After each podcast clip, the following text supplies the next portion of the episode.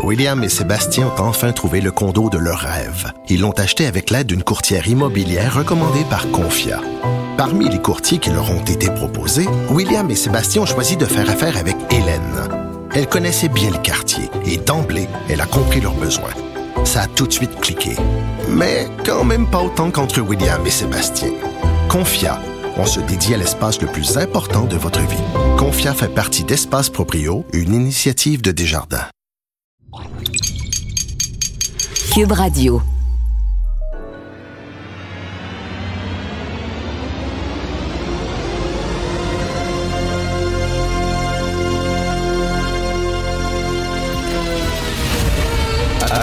Attention, cette émission est laissée à la discrétion de l'auditeur. Les propos et les opinions peuvent choquer. Peuvent choquer. Oreilles sensibles s'abstenir. Richard Martineau. Martino. Un animateur pas comme les autres. Richard Martineau. Cube Radio. Bonjour, bon lundi. Merci d'écouter euh, Cube Radio, tout le monde. Vous souvenez-vous de Sachin Little Federer? Sachin Little Feather. Alors, en 1972, il y a exactement 50 ans, euh, à la cérémonie des Oscars, Marlon Brando, hein, qu'on disait fini, has been, euh, il n'y a plus personne qui voulait travailler avec lui parce qu'il avait un méchant caractère, parce que ses films, finalement, n'attiraient plus les gens, c'était plus un vendeur de tickets. Bref, il était fini et il a joué dans le parrain et c'était son grand retour. Et là, on lui a donné, on lui a décerné l'Oscar du meilleur acteur de l'année en 1972. Brando s'est pas pointé à la cérémonie et pour accepter son prix, il avait envoyé une Amérindienne, une autochtone, une femme apache, Sachin Littlefeather, parce qu'on sait que Brando était très très près euh, des autochtones et il avait à cœur la cause des euh, Premières Nations aux États-Unis. Donc, il a envoyé cette femme-là qui a prononcé un discours, il y a des gens qui ont hué, il y a des gens qui ont ri, etc. 50 ans plus tard, euh, l'Académie euh, euh, de, de, de, Motion Pictures euh, s'est excusée, a présenté ses excuses à Satchin Littlefeather en disant, ben écoutez, on lui a coupé la parole, on l'a un peu ridiculisé, avec raison. Avec raison, on veut dire, c'est une... Quand des cérémonies de prix, t'es là, tu c'est pas parce que tu as gagné meilleur acteur que ce que tu as à dire sur la condition des Autochtones ou sur euh, la paix au Moyen-Orient ou sur euh, le réchauffement de la planète que ça a un intérêt. Là. Tu à un moment donné, c'est là, ça, pour donner meilleur euh, ingénieur sonore, meilleur gars des effets spéciaux, fille des effets spéciaux, meilleur réalisateur, meilleure réalisatrice, meilleur comédien prends ton prix, euh, remercie ton équipe et sac ton camp. Alors, c'est pas la place pour faire des discours politiques et tout ça. Donc, c'est certain qu'on lui a coupé le sifflet. On voulait entendre Marlon Brando qui remerciait euh, les, gens de l'Académie. Il était pas là. Bonjour, merci. Prends le trophée, dis que tu l'acceptes au nom de Brando et sac ton camp. Bon. Donc, ils se sont excusés. Pourquoi? Ben, parce que c'est une autochtone, puis là, ben, c'est surtout des hommes blancs, l'académie, le privilège blanc, le colonialisme, etc. On s'est excusé, on a présenté des excuses officielles et euh, récemment, Mme Sachin Littlefeather, elle est morte. Il y a eu un gros texte dans le San Francisco Chronicle. Ils ont fait une enquête. Elle n'était pas autochtone pantoute. Zéro, absolument pas. Elle n'était pas apache, elle était mexicaine. Et dans les entrevues qu'elle avait accordées, elle dit qu'elle était, elle avait été battue par son père, elle était née dans la grande pauvreté, tout ça.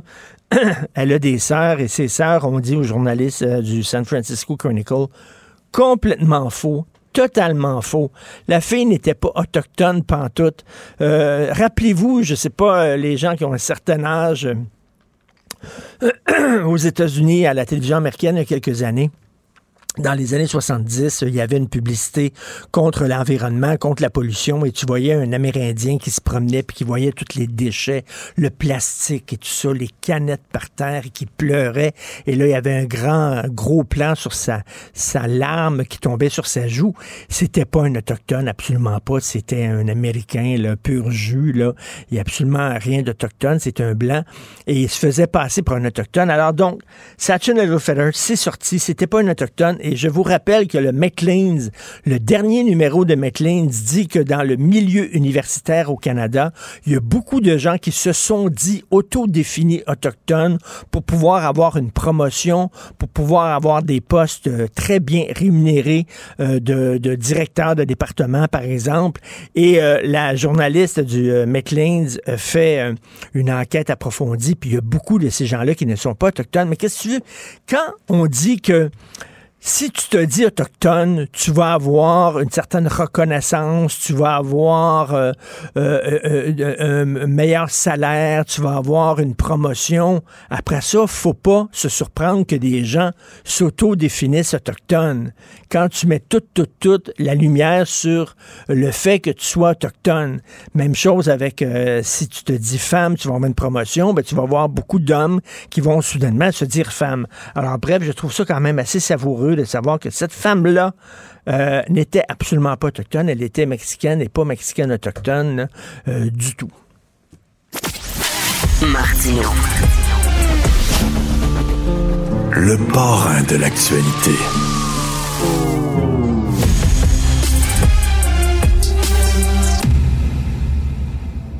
Cette affaire qui est complètement tirée d'un film d'espionnage pourquoi c'est vraiment intéressant? On peut pas dire l'inverse. Donc, la drogue, c'est non. Un journaliste d'enquête, pas comme les autres. Félix Séguin. Alors, Félix, tu veux me parler d'un procès pour crime de guerre, tiens. oui, c'est ce fameux procès Nuremberg 2.0, dont je j'étais supposé d'ailleurs être un des accusés, moi aussi, et un paquet de collabos, je mets entre guillemets, euh, du régime, hein, parce que pendant euh, la pandémie de COVID-19, toujours active, mais surtout dans ses débuts, euh, évidemment, ceux qui s'opposaient aux mesures sanitaires ont vite cantonné euh, les gens qui, journalistes et les commentateurs qui s'affairaient à trouver des informations sur ce sujet dans le camp des collabos. alors, pour eux, on avait pensé à un procès un procès on se l'est fait envoyer. Je suis persuadé que les journalistes le sont fait, se sont fait envoyer beaucoup dans la boîte de courriel, un procès de Nuremberg 2.0 auquel du terme, au terme duquel plutôt on serait pendu. Alors, sache que ce procès-là, ben, il s'est ouvert euh, sans tambour de trompette, mhm. finalement, au début 2022. Alors, euh, il y a un grand jury international qui a euh, dans sa cour aucun avocat, aucun spécialiste, aucun policier, seulement des euh, témoins qui rassemblent toutes les, euh, évidemment, théories conspirationnistes et qui n'a aucune valeur juridique. Pourquoi je t'en parle? Je t'en parle parce que, aux surprises, l'organisateur du Nuremberg 2.0 se serait accaparé 1,3 million d'euros en dons des complotistes. C'est euh, TF1 qui sort cette information-là. écoute, c'est fou, fou, fou. Euh, il est accusé d'avoir détourné donc les fonds de son fameux projet. C'est une de ses camarades complotistes qui l'a euh, dénoncé. Je vais te dire ce qu'il faisait avec l'argent selon les prétentions de sa camarade. D'abord, lui, il s'octroyait 23 000 euros par mois pour gérer des courriels. Alors ça, déjà, c'est quand même bien payé. je trouve. Ben euh, oui. Bon, ouais, c'est pas si mal. Et puis euh, aussi, il aurait facturé entre 650 000 et 660 000 euros euh, en conseil juridique, parce que le gars, c'est un avocat, mais à son propre cabinet, donc c'est finalement l'argent tourne autour de lui. Et aussi 700 euros de la réserve euh, d'argent que l'organisme complotiste avait pour rénover sa maison. ça va pas si bien, ça va pas si bien chez les conspires. Écoute, là, ils se sont, euh, ils ont beurré la tranche de pain ces deux côtés, ces deux bords. Il y a un soldat d'Hitler qui est mort en Estrie. C'est Jules Falardeau, le fils de Pierre Falardeau, avait fait un documentaire passionnant sur cet homme-là. Oui, ben oui, puis c'est pour ça qu'on souligne euh, la mort euh, de Adalbert Lallier qui a péri dans le canton de, de. Euh, en Estrie. c'est Erika Aubin qui relate d'ailleurs des grands pas du documentaire de jeu qui était brillant. alors c'est c'est sur le chemin de l'aéroport à Potton. C'est arrivé, là, on s'est rendu compte au petit matin dimanche là, que l'incendie avait été assez violent. Même des pompiers du nord du Vermont sont venus aider à le combattre. Et puis quand l'incendie a été maîtrisé, on a trouvé le corps de M. Lallier. Il avait 97 ans. Euh, D'origine hongroise, il y avait 17 ans, lui, quand il a été euh, enrôlé dans une unité militaire d'élite de l'Allemagne nazie. Il ne voulait pas, a-t-il dit à de nombreuses reprises.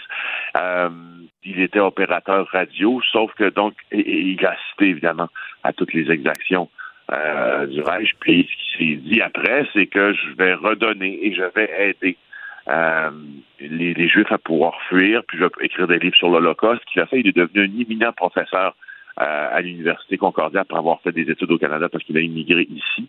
Et, euh, et quand on a découvert que qu'il avait été un soldat DSS, ben, il a un peu tout perdu.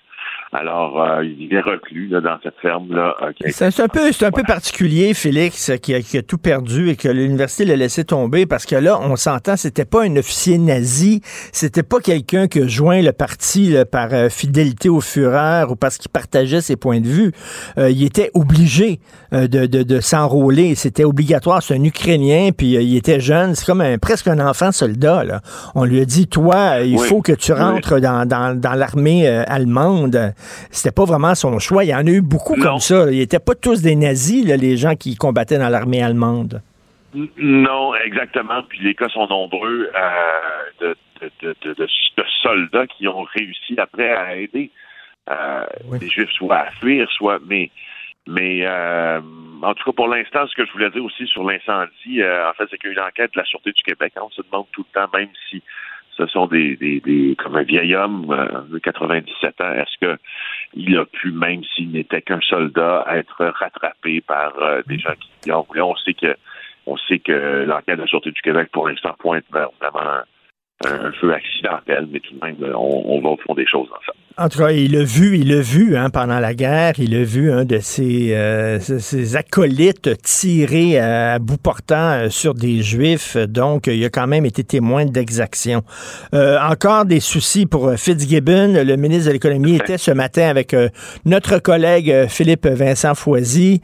il dit qu'il voit pas aucun problème. Il y a plein de garde-fous de toute façon. Et puis bon, il vient du milieu des affaires. C'est certain qu'il connaît des gens dans le milieu des affaires, etc. Mais c'est pas la première fois qu'on se pose des questions sur ses accointances à M. Fitzgibbon? Ben non, ben non, mais justement, c'est le clin d'œil que, je voulais faire parce que je sais qu'on a abondamment parlé dès ce matin à Cube Radio euh, de Fitzgibbon, mais je pense que les salles des nouvelles vont devoir avoir un beat Fitzgibbon. Hein, un beat, là, en journalisme, c'est quand tu suis uniquement euh, un sujet ou, euh, ou un autre, ce soit les transports, soit la santé, l'environnement, etc., la justice. Alors, je pense que Fitzgibbon commence à être abonné là, euh, ben euh, chroniques qui désavantagent un peu son éthique. Là, je, je reviendrai pas sur toute l'affaire, Investissement Québec a acheté pour 20 millions d'actions d'une compagnie euh, qui s'appelle LMPG.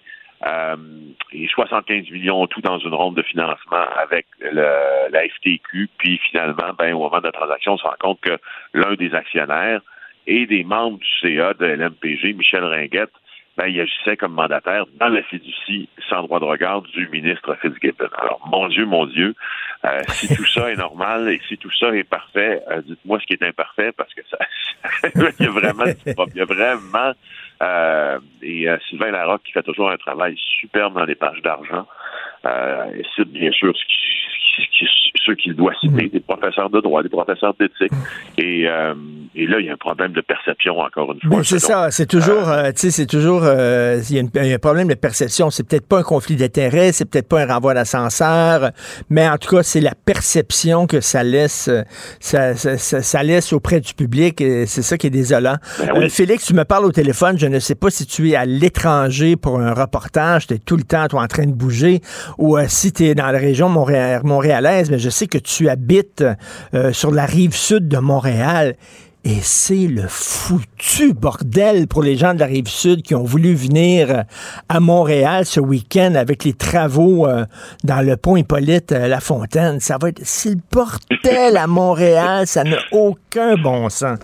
Écoute, il y a des gens qui ont. 30 secondes, je suis aux États-Unis là, présentement, mais je suis parti euh, samedi matin. Je me suis dit, hey, je vais me préparer, je vais essayer de couper la circulation parce que ça peut pas être le bordel. Finalement, j'étais trop vite, je suis arrivé à l'aéroport 4h30 avant. Oh boy! OK, tu t'étais Le prêt. bordel a pris juste après mon passage. Toi, après moi, le désert. Ah non, c'est c'est vraiment, écoute, à Montréal, c'est rendu, déjà circuler à Montréal, c'est l'enfer. J'ai jamais vu autant de trous et de cônes oranges, mais là, arriver à Montréal avec euh, le pont Hippolyte Lafontaine qui est à demi fermé, c'est complètement débile. Bon reportage, on se reparle demain. Bonne journée, À Félix. demain. Au revoir. Martineau, il n'y a pas le temps pour la controverse. Il a jamais coulé l'eau sous les ponts. C'est lui qui la verse. Vous écoutez Martineau. Cube, Cube Radio. Cube Radio. Cube Radio. En direct à LCN. 10h45 minutes, c'est euh, l'heure d'aller rejoindre notre collègue Richard Martineau dans les studios de Cube Radio. Allô, Richard? Salut Audrey. Passez une belle fin de semaine? Ah, Très belle fin de semaine. Je n'avais pas à traverser de pont ou de tunnel. Donc, je demeurais sur l'île de Montréal. C'était parfait. Mais ceux qui devaient traverser là, entre la rive sud et Montréal, c'est le foutu bordel. Déjà à Montréal, j'ai jamais vu autant de trous et de cônes oranges. Mais là, si en plus, euh, il y a moins de, de ponts et de tunnels, écoute, les gens de Québec qui se plaignent du trafic, vous voulez savoir c'est quoi le trafic? Venez à Montréal juste pour le fun. On se faisait la réflexion que déjà à cette heure-ci, on a euh, des images, nous, en direct du pont Jacques-Cartier, puis c'est déjà euh, pas mal occupé, disons, pour Ah oui. rentrer à Montréal. C'est fou, raide. Et dis-moi, Richard, on va parler euh, évidemment pour, euh, pour euh, contrer la pénurie de main-d'œuvre. On recrute des infirmiers, des infirmières à l'étranger. Et euh, ça fait depuis 2019 là, dans une dizaine de pays. Écoute, heureusement qu'ils sont là, vraiment 1150 Mm. employés de l'étranger qui viennent nous aider parce que malgré les millions et les millions de dollars qu'on investit dans le système de santé, il y a encore des problèmes. Quand c'est pas la pandémie, euh, c'est on manque de lits. Quand c'est pas le manque de lits, c'est la pénurie de personnel. Là, donc, euh, écoute, notre système de santé tient avec du duct tape, là, pour utiliser l'expression anglaise, du duct tape et de la broche, littéralement, là. Il y a encore plein de problèmes malgré tous les gouvernements qui se sont succédés. Là, il y a des travailleurs étrangers qui viennent nous aider. Heureusement, merci beaucoup. Et écoute, la- le problème de pénurie de main-d'œuvre, moi, je sais pas toi, Audrey, mais autour de moi, les gens en parlent énormément. C'est un gros sujet de discussion parce que quand ça touche les restaurants et les commerces, c'est une chose. Mais là, ça touche de plus en plus, on en a parlé, le système d'éducation, le système de santé, les policiers. Et là, on se demande qu'est-ce qui se passe au juste? Si tu à force de dire qu'il y a des problèmes dans le système de santé, qu'on décourage les jeunes à aller dans ce domaine-là, sais-tu que les jeunes ne veulent plus travailler le soir et le week-end? Si oui, écoute, on va avoir un sacré problème parce que je m'excuse, infirmier, c'est pas une job de 9 à 5. Préposé aux bénéficiaires, c'est pas une job de 9 à 5. Même chose pour policier, même chose pour enseignant où tu dois amener de la job à la maison puis euh, corriger tes examens et tout ça on va se retrouver, écoute, avec un sacré problème. Donc, heureusement que les travailleurs étrangers qui viennent, et on dit que la majorité de ces gens-là aussi parlent le français. Merci beaucoup, mais c'est pas normal que notre système doive, comme, comme ça, tenir là. Avec de la broche, puis on sait jamais quand ça va péter. Et Audrey, c'est l'hiver qui arrive bientôt. L'hiver, on le sait, c'est la grippe, les cas de COVID qui augmentent à nouveau. Ouais. On se tient vraiment les doigts croisés, là, mais ça va pas très bien. Je me sens comme un gars dans un sous-marin, puis il y a des fuites d'eau. Beau essayer Mais on le voit déjà, là. là, c'est très, très occupé anormalement pour un mois d'octobre en ce moment dans les Tout à fait, tout à fait. Écoute, la presse nous disait qu'à l'hôpital Sainte-Justine, il y a des bébés 18 mois qui doivent dormir sur des civières dans des corridors. là. On parle de bébés. C'est incroyable. Ça ne va pas bien du tout dans le système de santé, mais c'est comme une chanson hein, qu'on a appris par cœur. là. Oui, effectivement. Tu voulais nous parler aussi des élections de mi-mandat aux États-Unis, Richard, le président des États-Unis qui a promis mardi une loi fédérale sur le droit à l'avortement en janvier, là, en cas de victoire du Parti euh, démocrate aux élections de mi-mandat début novembre. là. Ça Oui. approche. Un pari pour mobiliser son électorat à trois semaines d'un scrutin qui s'annonce serré. Oui, tout à fait. 8 novembre, donc, euh, écoute, c'est presque un référendum là sur euh, la gouvernance de Joe Biden. Et moi, ce que je trouve hallucinant, Audrey, c'est que malgré tout ce qu'on a appris, et tout ce qu'on apprend sur la tentative de coup d'État, euh, on le sait là, avec les, les, les, les, protestants, les gens qui protestaient pour euh, Donald Trump, qui ont pris d'assaut le Capitole, malgré tout ça, Trump a encore un certain ascendant auprès des républicains. Là, on dit qu'il y a 249 républicains qui remettent en question la victoire de Joe Biden, qui disent que l'élection a été arrangée, que ça va pas de bon sens. Écoute, malgré tout ce qu'on apprend sur Donald Trump, sa présidence, le coup d'État, euh, il a fermé les yeux, il a presque encouragé les gens littéralement à prendre d'assaut le Capitole il y a encore des républicains qui croient en lui et qui continuent à véhiculer euh, ces théories du complot.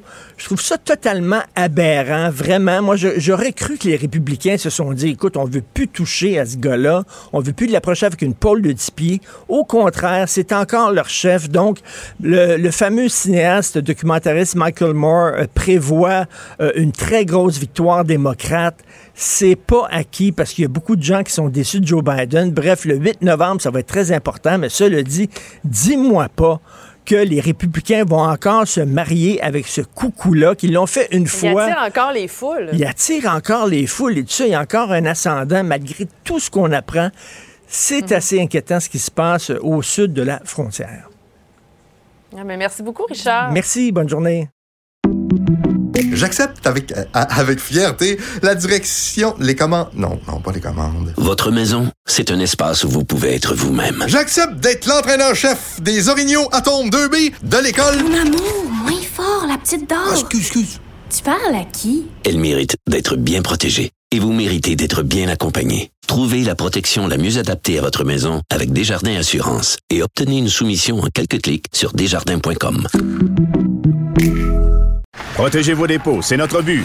La SADC protège vos dépôts dans les institutions fédérales, comme les banques. L'AMF les protège dans les institutions provinciales, comme les caisses. Oh, quel arrêt! Découvrez ce qui est protégé à vos dépôts sont protégés.ca. Martino, même avec un masque, c'est impossible de le filtrer. Vous écoutez Martino. Cube Radio.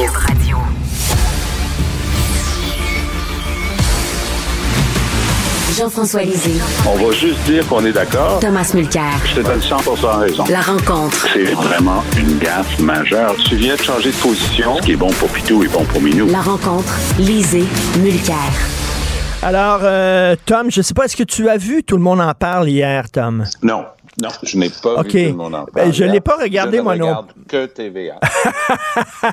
je n'ai pas regardé hier, mais il paraît que Bernard Drinville en menait très, très large. Écoute, il était avec Geneviève Guilbeault, qui est la nouvelle ministre des Transports, et on posait des questions concernant le troisième lien. Et Mme Guilbeault s'apprêtait à parler, et là, euh, Drainville lui coupait la parole en disant J'ai des choses à dire, j'ai des choses à dire. Pourtant, c'est pas lui qui est ministre des Transports, c'est ministre de l'Éducation. Ça montre qu'il emmène large. Hein. Il a toute une personnalité, M. Drainville. Vraiment. Ben, c'est pas vrai qu'il mène large parce qu'ils l'ont parqué à l'éducation pour pas qu'il puisse nuire. Une fois que Legault avait fait l'expérience Drainville, devant l'autre, dès qu'il a un micro devant lui, il, perd tout dans les lumières devant lui. Et le problème avec lui, c'est qu'il va toujours parler de tout, tout le temps, à moins que quelqu'un le ramène à l'ordre. La, personne désignée dans toute formation politique s'appelle le chef de cabinet du, du PM. C'est-à-dire que ça va être à M. Koskinen d'asseoir avec, de s'asseoir avec M. Drainville et lui raconter les vraies choses de la vie, qu'il ne peut plus essayer de bousculer, de, de, donner des coups de coude à ses collègues. Lui, il pense que parce qu'il est député de Lévis, il a beaucoup à dire là-dessus. Euh, je m'excuse, mais depuis les quatre dernières années, Geneviève Guilbeault, c'est la ministre régionale de Québec. Elle connaît de fond en comble le dossier du tramway et du troisième lien. L'autre, c'est un nouvel arrivant. Hmm. Et, il ne connaît pas les détails du dossier. Mais ça ne me surprend pas d'apprendre qu'il a été comme ça avec elle. Et c'est quelque chose qu'ils vont être obligés de travailler pour changer. Sinon, ils vont avoir des problèmes à répétition avec Drainville. Euh, Jean-François, euh, Bernard Drainville était invité du Monde à l'envers, l'émission à TVA chaque vendredi soir animée par Stéphane Bureau. Il a dit, moi... Et, il a dit, il a dit, moi, euh, j'ai joint la CAP, la CAC parce que il, euh, les sondages les donnaient gagnants. Moi, ce qui m'intéresse, c'était le pouvoir. Si les sondages n'avaient pas donné la CAC gagnant, euh, je n'aurais pas fait le saut en politique. Qu'est-ce que tu en penses? Parce qu'il y a des gens qui ont dit, ben, finalement, tout ce qui l'intéresse, lui, c'est le pouvoir. quelle que soit la couleur du parti, c'est le pouvoir. C'est, ça avait le mérite de la franchise. hein. et puis, euh, et puis oui, euh, bon, il était à- sur une autre antenne, euh, il y avait un bon contrat, etc. Et c'est sûr que, euh, je pense qu'il y a presque 60 ans, il s'est dit, j'ai dix, j'ai 10 bonnes années devant moi, qu'est-ce que je veux faire avec?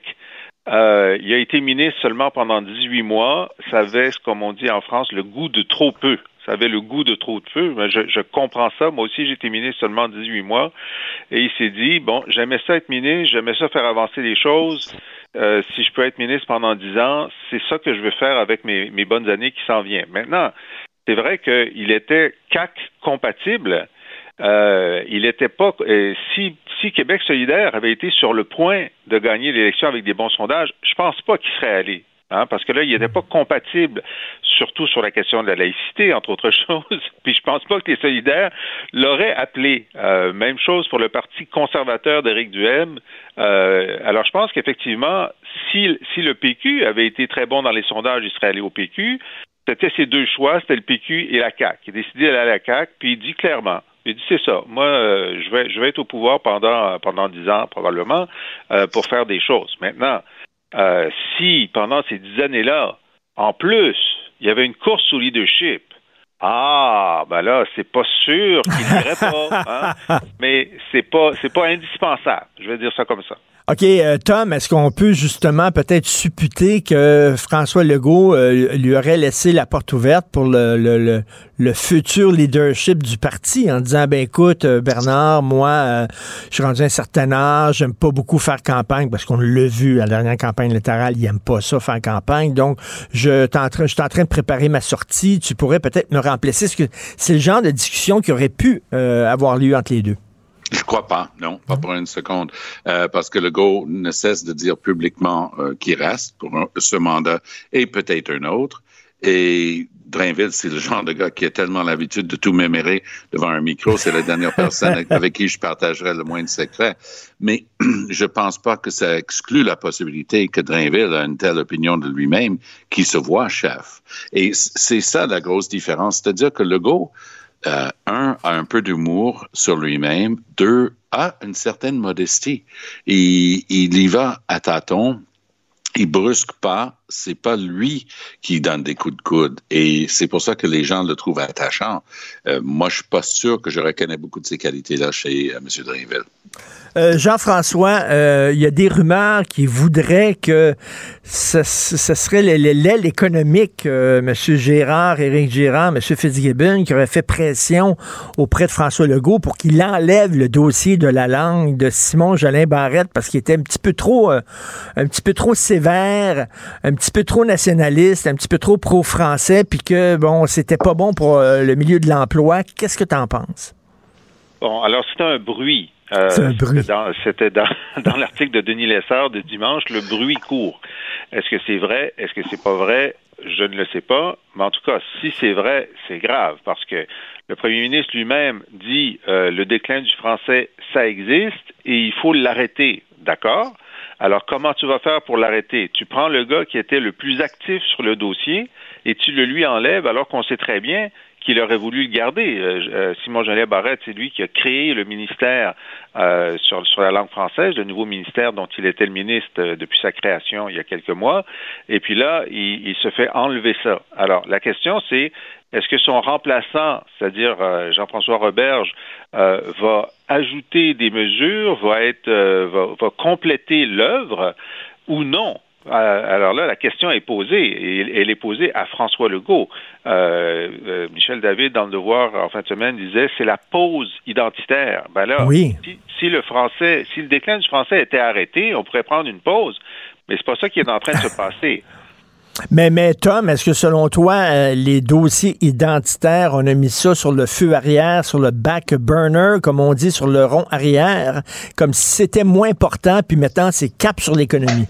J'avais écrit quelques semaines avant que M. Legault crée son Conseil des ministres que Simon Jolin Barrette allait perdre la langue. Hmm. Exactement pour la raison que tu as donnée au début. C'est-à-dire que c'est impossible de ne pas savoir que partout en Amérique du Nord, les aspects négatifs de 96 ont fait la une. Et pas juste au Canada, euh, aux États-Unis aussi. Donc, il y a des choses qui ont été insérées là-dedans sciemment, peut-être pour provoquer une réaction. On l'a vu aussi. Legault et les gens autour de lui, ils maîtrisent l'art de rester avec des thèmes qui vont plaire à leur base, quitte à déplaire aux immigrants, comme pendant la campagne et tout ça. Ici, le target, ce qui était ciblé, c'était la communauté anglophone. La réaction n'a pas tardé. Est-ce que vous avez compris l'effet que ça va avoir dans la disponibilité des services sociaux et des services de santé en anglais? Est-ce que vous avez compris ce que ça veut dire pour une entreprise qui a des secrets dans ses ordinateurs que de dire que les fonctionnaires de la langue, sans aller devant un juge, sans mandat, vont pouvoir saisir tes ordi? Est-ce que vous avez réfléchi à, à ce que ça va représenter quand ça va commencer à courir dans les milieux d'affaires? Tout ça, ça a été très, très, très savamment calculé. Ils se sont dit, les tribunaux vont commencer à déchiqueter, on va pouvoir déchirer nos chemises et on va dire c'est bien épouvantable. Puis oui, il faut sortir Jean-Léon Barrette de là parce que lui, il croyait vraiment à son affaire. Donc, donc, il, y donc, avait euh, tellement, il y avait tellement d'affaires anticonstitutionnelles là-dedans que c'était un, un, un chiffon rouge, pour citer l'autre, euh, pour, pour attirer des poursuites euh, devant les tribunaux. Donc, Jean-François, c'est comme s'il était trop idéologique, euh, Jeanin Barrette, pas assez pragmatique, pas assez réaliste, pas assez à l'écoute des dans le milieu de l'emploi.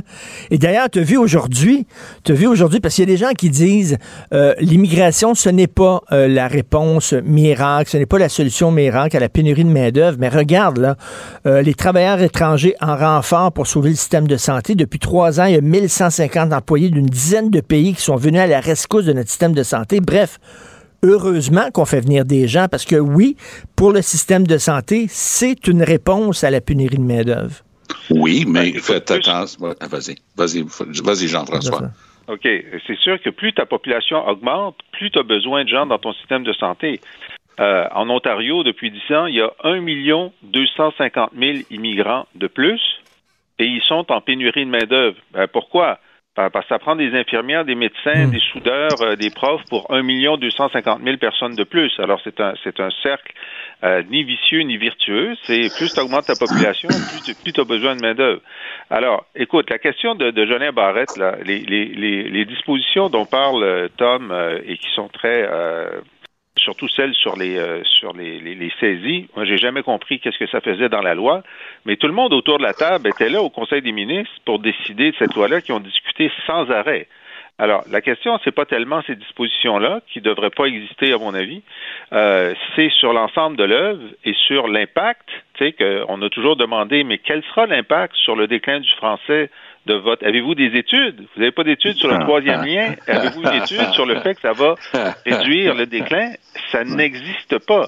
Ça, Alors, vrai. moi, je suis très inquiet euh, là-dessus. Et juste une dernière chose sur euh, l'impact sur, euh, sur l'emploi euh, de la mesure du français. Écoute, chaque année depuis trois ans, donc après la loi sur la laïcité puis la loi 96, euh, Montréal International rapporte un record d'investissement étranger, un record. Chaque année, l'investissement étranger est plus important que l'année précédente, malgré l'impact présumé de ces lois-là sur l'investissement. Un Très, très, très bon point. Mais, oui, vas-y. Non, vas-y, vas-y, euh, Euh, Il y a une chose qui est un peu en, en aparté, mais qui est liée au fait que les gens les plus sérieux, les Mark Carney de ce monde, euh, n'arrêtent pas de dire que le Canada s'en va vers une récession. Euh, oui, c'est un grand débat. Le- Les, les entreprises, les chambres de commerce, tout le monde a la même analyse. Ça nous prend plus d'employés. Et c'est vrai, il y a- une pénurie de main-d'œuvre et ça fait mal en, ce qui concerne l'économie. Mais j'ai l'impression que pour au moins un horizon de 12 à 24 mois, on risque de se dire, ben, regarde l'in- l'inflation, regarde ce qui se passe en Ontario, regarde où ils sont rendus avec leur chômage là-bas, parce que les premières personnes qui perdent leur emploi, ce sont les nouveaux arrivants. C'est presque inévitable. Et j'ai l'impression qu'il y a une, une adéquation qui n'a pas été tenue en ligne de compte, c'est-à-dire que l'économie, c'est cyclique. On passe donc d'une période de olé olé, on peut rien faire de mal. On a une guerre Russie-Ukraine dont on parle pas assez à mon point de vue, et c'est en train de bouleverser l'économie du monde entier. Et ça va avoir un effet. Nous, euh, les gens qui n'ont jamais connu une récession vont se réveiller, ils vont dire Hey, comment ça se fait qu'il n'y a pas de job? Moi, j'enseigne à l'université pendant hmm. plus de quatre ans. Les étudiants là, en, en environnement, développement durable, on ne les forme pas pour le marché du travail, on s'entend là-dessus. Mais par ailleurs, c'est une très bonne nouvelle qu'ils ont une offre d'emploi dans leur secteur qui est énorme. Ils n'ont vraiment pas de mal à trouver des emplois dans ce secteur-là. Pourquoi? Ben, c'est parce qu'il y avait une forte demande. Est-ce que cette demande va être là ou ça va être considéré, ben, ça passe en deuxième si on tombe en récession? C'est ça qu'il faut regarder. Euh, écoutez, une nouvelle de dernière heure, ça vient de tomber. Rishi Sunak est devenu le premier ministre de l'Angleterre. Donc, euh, Jean-François, un homme d'origine indienne qui devient premier ministre de l'Angleterre. Et on sait que le maire de Londres, c'est Sadiq Khan, euh, qui est un musulman. Est-ce que tu penses qu'il va avoir des gens d'extrême droite qui vont dire, ben là, on est en train de perdre notre pays, ça en va aux étrangers, etc., Jean-François? Ben, en tout cas, c'est Gandhi qui doit être euh, très content dans le Nirvana où il est, celui qui, si on lui disait, écoutez, euh, non seulement vous allez vous débarrasser euh, de, la, de l'impérialisme britannique et du roi et de la reine, parce que l'Inde est une république. Il n'y a plus de serment au roi depuis très longtemps en Inde. mais en plus, un jour, un enfant de l'Inde va être premier ministre euh, de, de, du Royaume-Uni, euh, il serait aux anges. Moi, je pense que bon, il faut dire que la, la, présence de la diversité mm. euh, dans les dans les, les, postes de, responsabilité au Royaume-Uni, c'est une réalité depuis au moins 15 à 20 ans. Et donc, c'est pas c'est pas une grosse nouvelle. Ben, c'est une grosse nouvelle parce que c'est la première fois euh, qu'une personne de couleur est première ministre, mais on, le voyait venir, on sentait que ça allait venir. Euh, je pense que l'extrême droite dira ce qu'elle voudra, mais je pense que la, la, la Grande-Bretagne est tout à fait prête pour euh, pour cette cette nouvelle-là. La seule question qui se pose, c'est est-ce qu'il va rester plus que 45 jours? Oui. Parce que au sein des conservateurs, euh, des conservateurs anglais, en ce moment, euh, la force de, résilience de leur premier ministre n'est pas très forte, peu importe la couleur et la provenance. Alors c'est ça le test pour lui, mais peut-être qu'il va réussir à dire, ben, ce qui manquait au Parti conservateur, c'est quelqu'un qui a des racines indiennes. Nous, on a, on a, on a résisté à l'impérialisme britannique pendant des siècles. Je vais être capable d'être premier ministre pendant plus que 45 euh, oui, avant, on parlait du temps des roses, mais en Angleterre, ils ont inventé à la une d'un des journaux, ils, ont mis une laitue. Et ils ont demandé si Liz Truss allait durer plus longtemps que la laitue. Alors là-bas, on parle du temps des laitues dorénavant. Mais moi, j'ai l'impression que Sunak va être là pour le reste du mandat. C'est un gars sérieux, posé, et, les conservateurs se rendent compte qu'ils courent à leur perte. Là. Ah, la ah. folie de Liz Truss va les suivre pendant longtemps. En tout cas, le multiculturalisme se porte bien euh, en Angleterre avec un premier ministre d'origine indienne et un maire de Londres qui est musulman. Euh, L'Angleterre change et euh, ben, c'est tant mieux. C'est l'ouverture à la diversité. Merci beaucoup à vous deux. Allez. Merci. À Bonjour. Joignez-vous à la discussion. Appelez ou textez le 187 Cube Radio 1877 827 2346. Alors, euh, des rats, des rats, il y en a partout. Euh, on dit qu'à Montréal, ça va devenir comme New York bien, bientôt.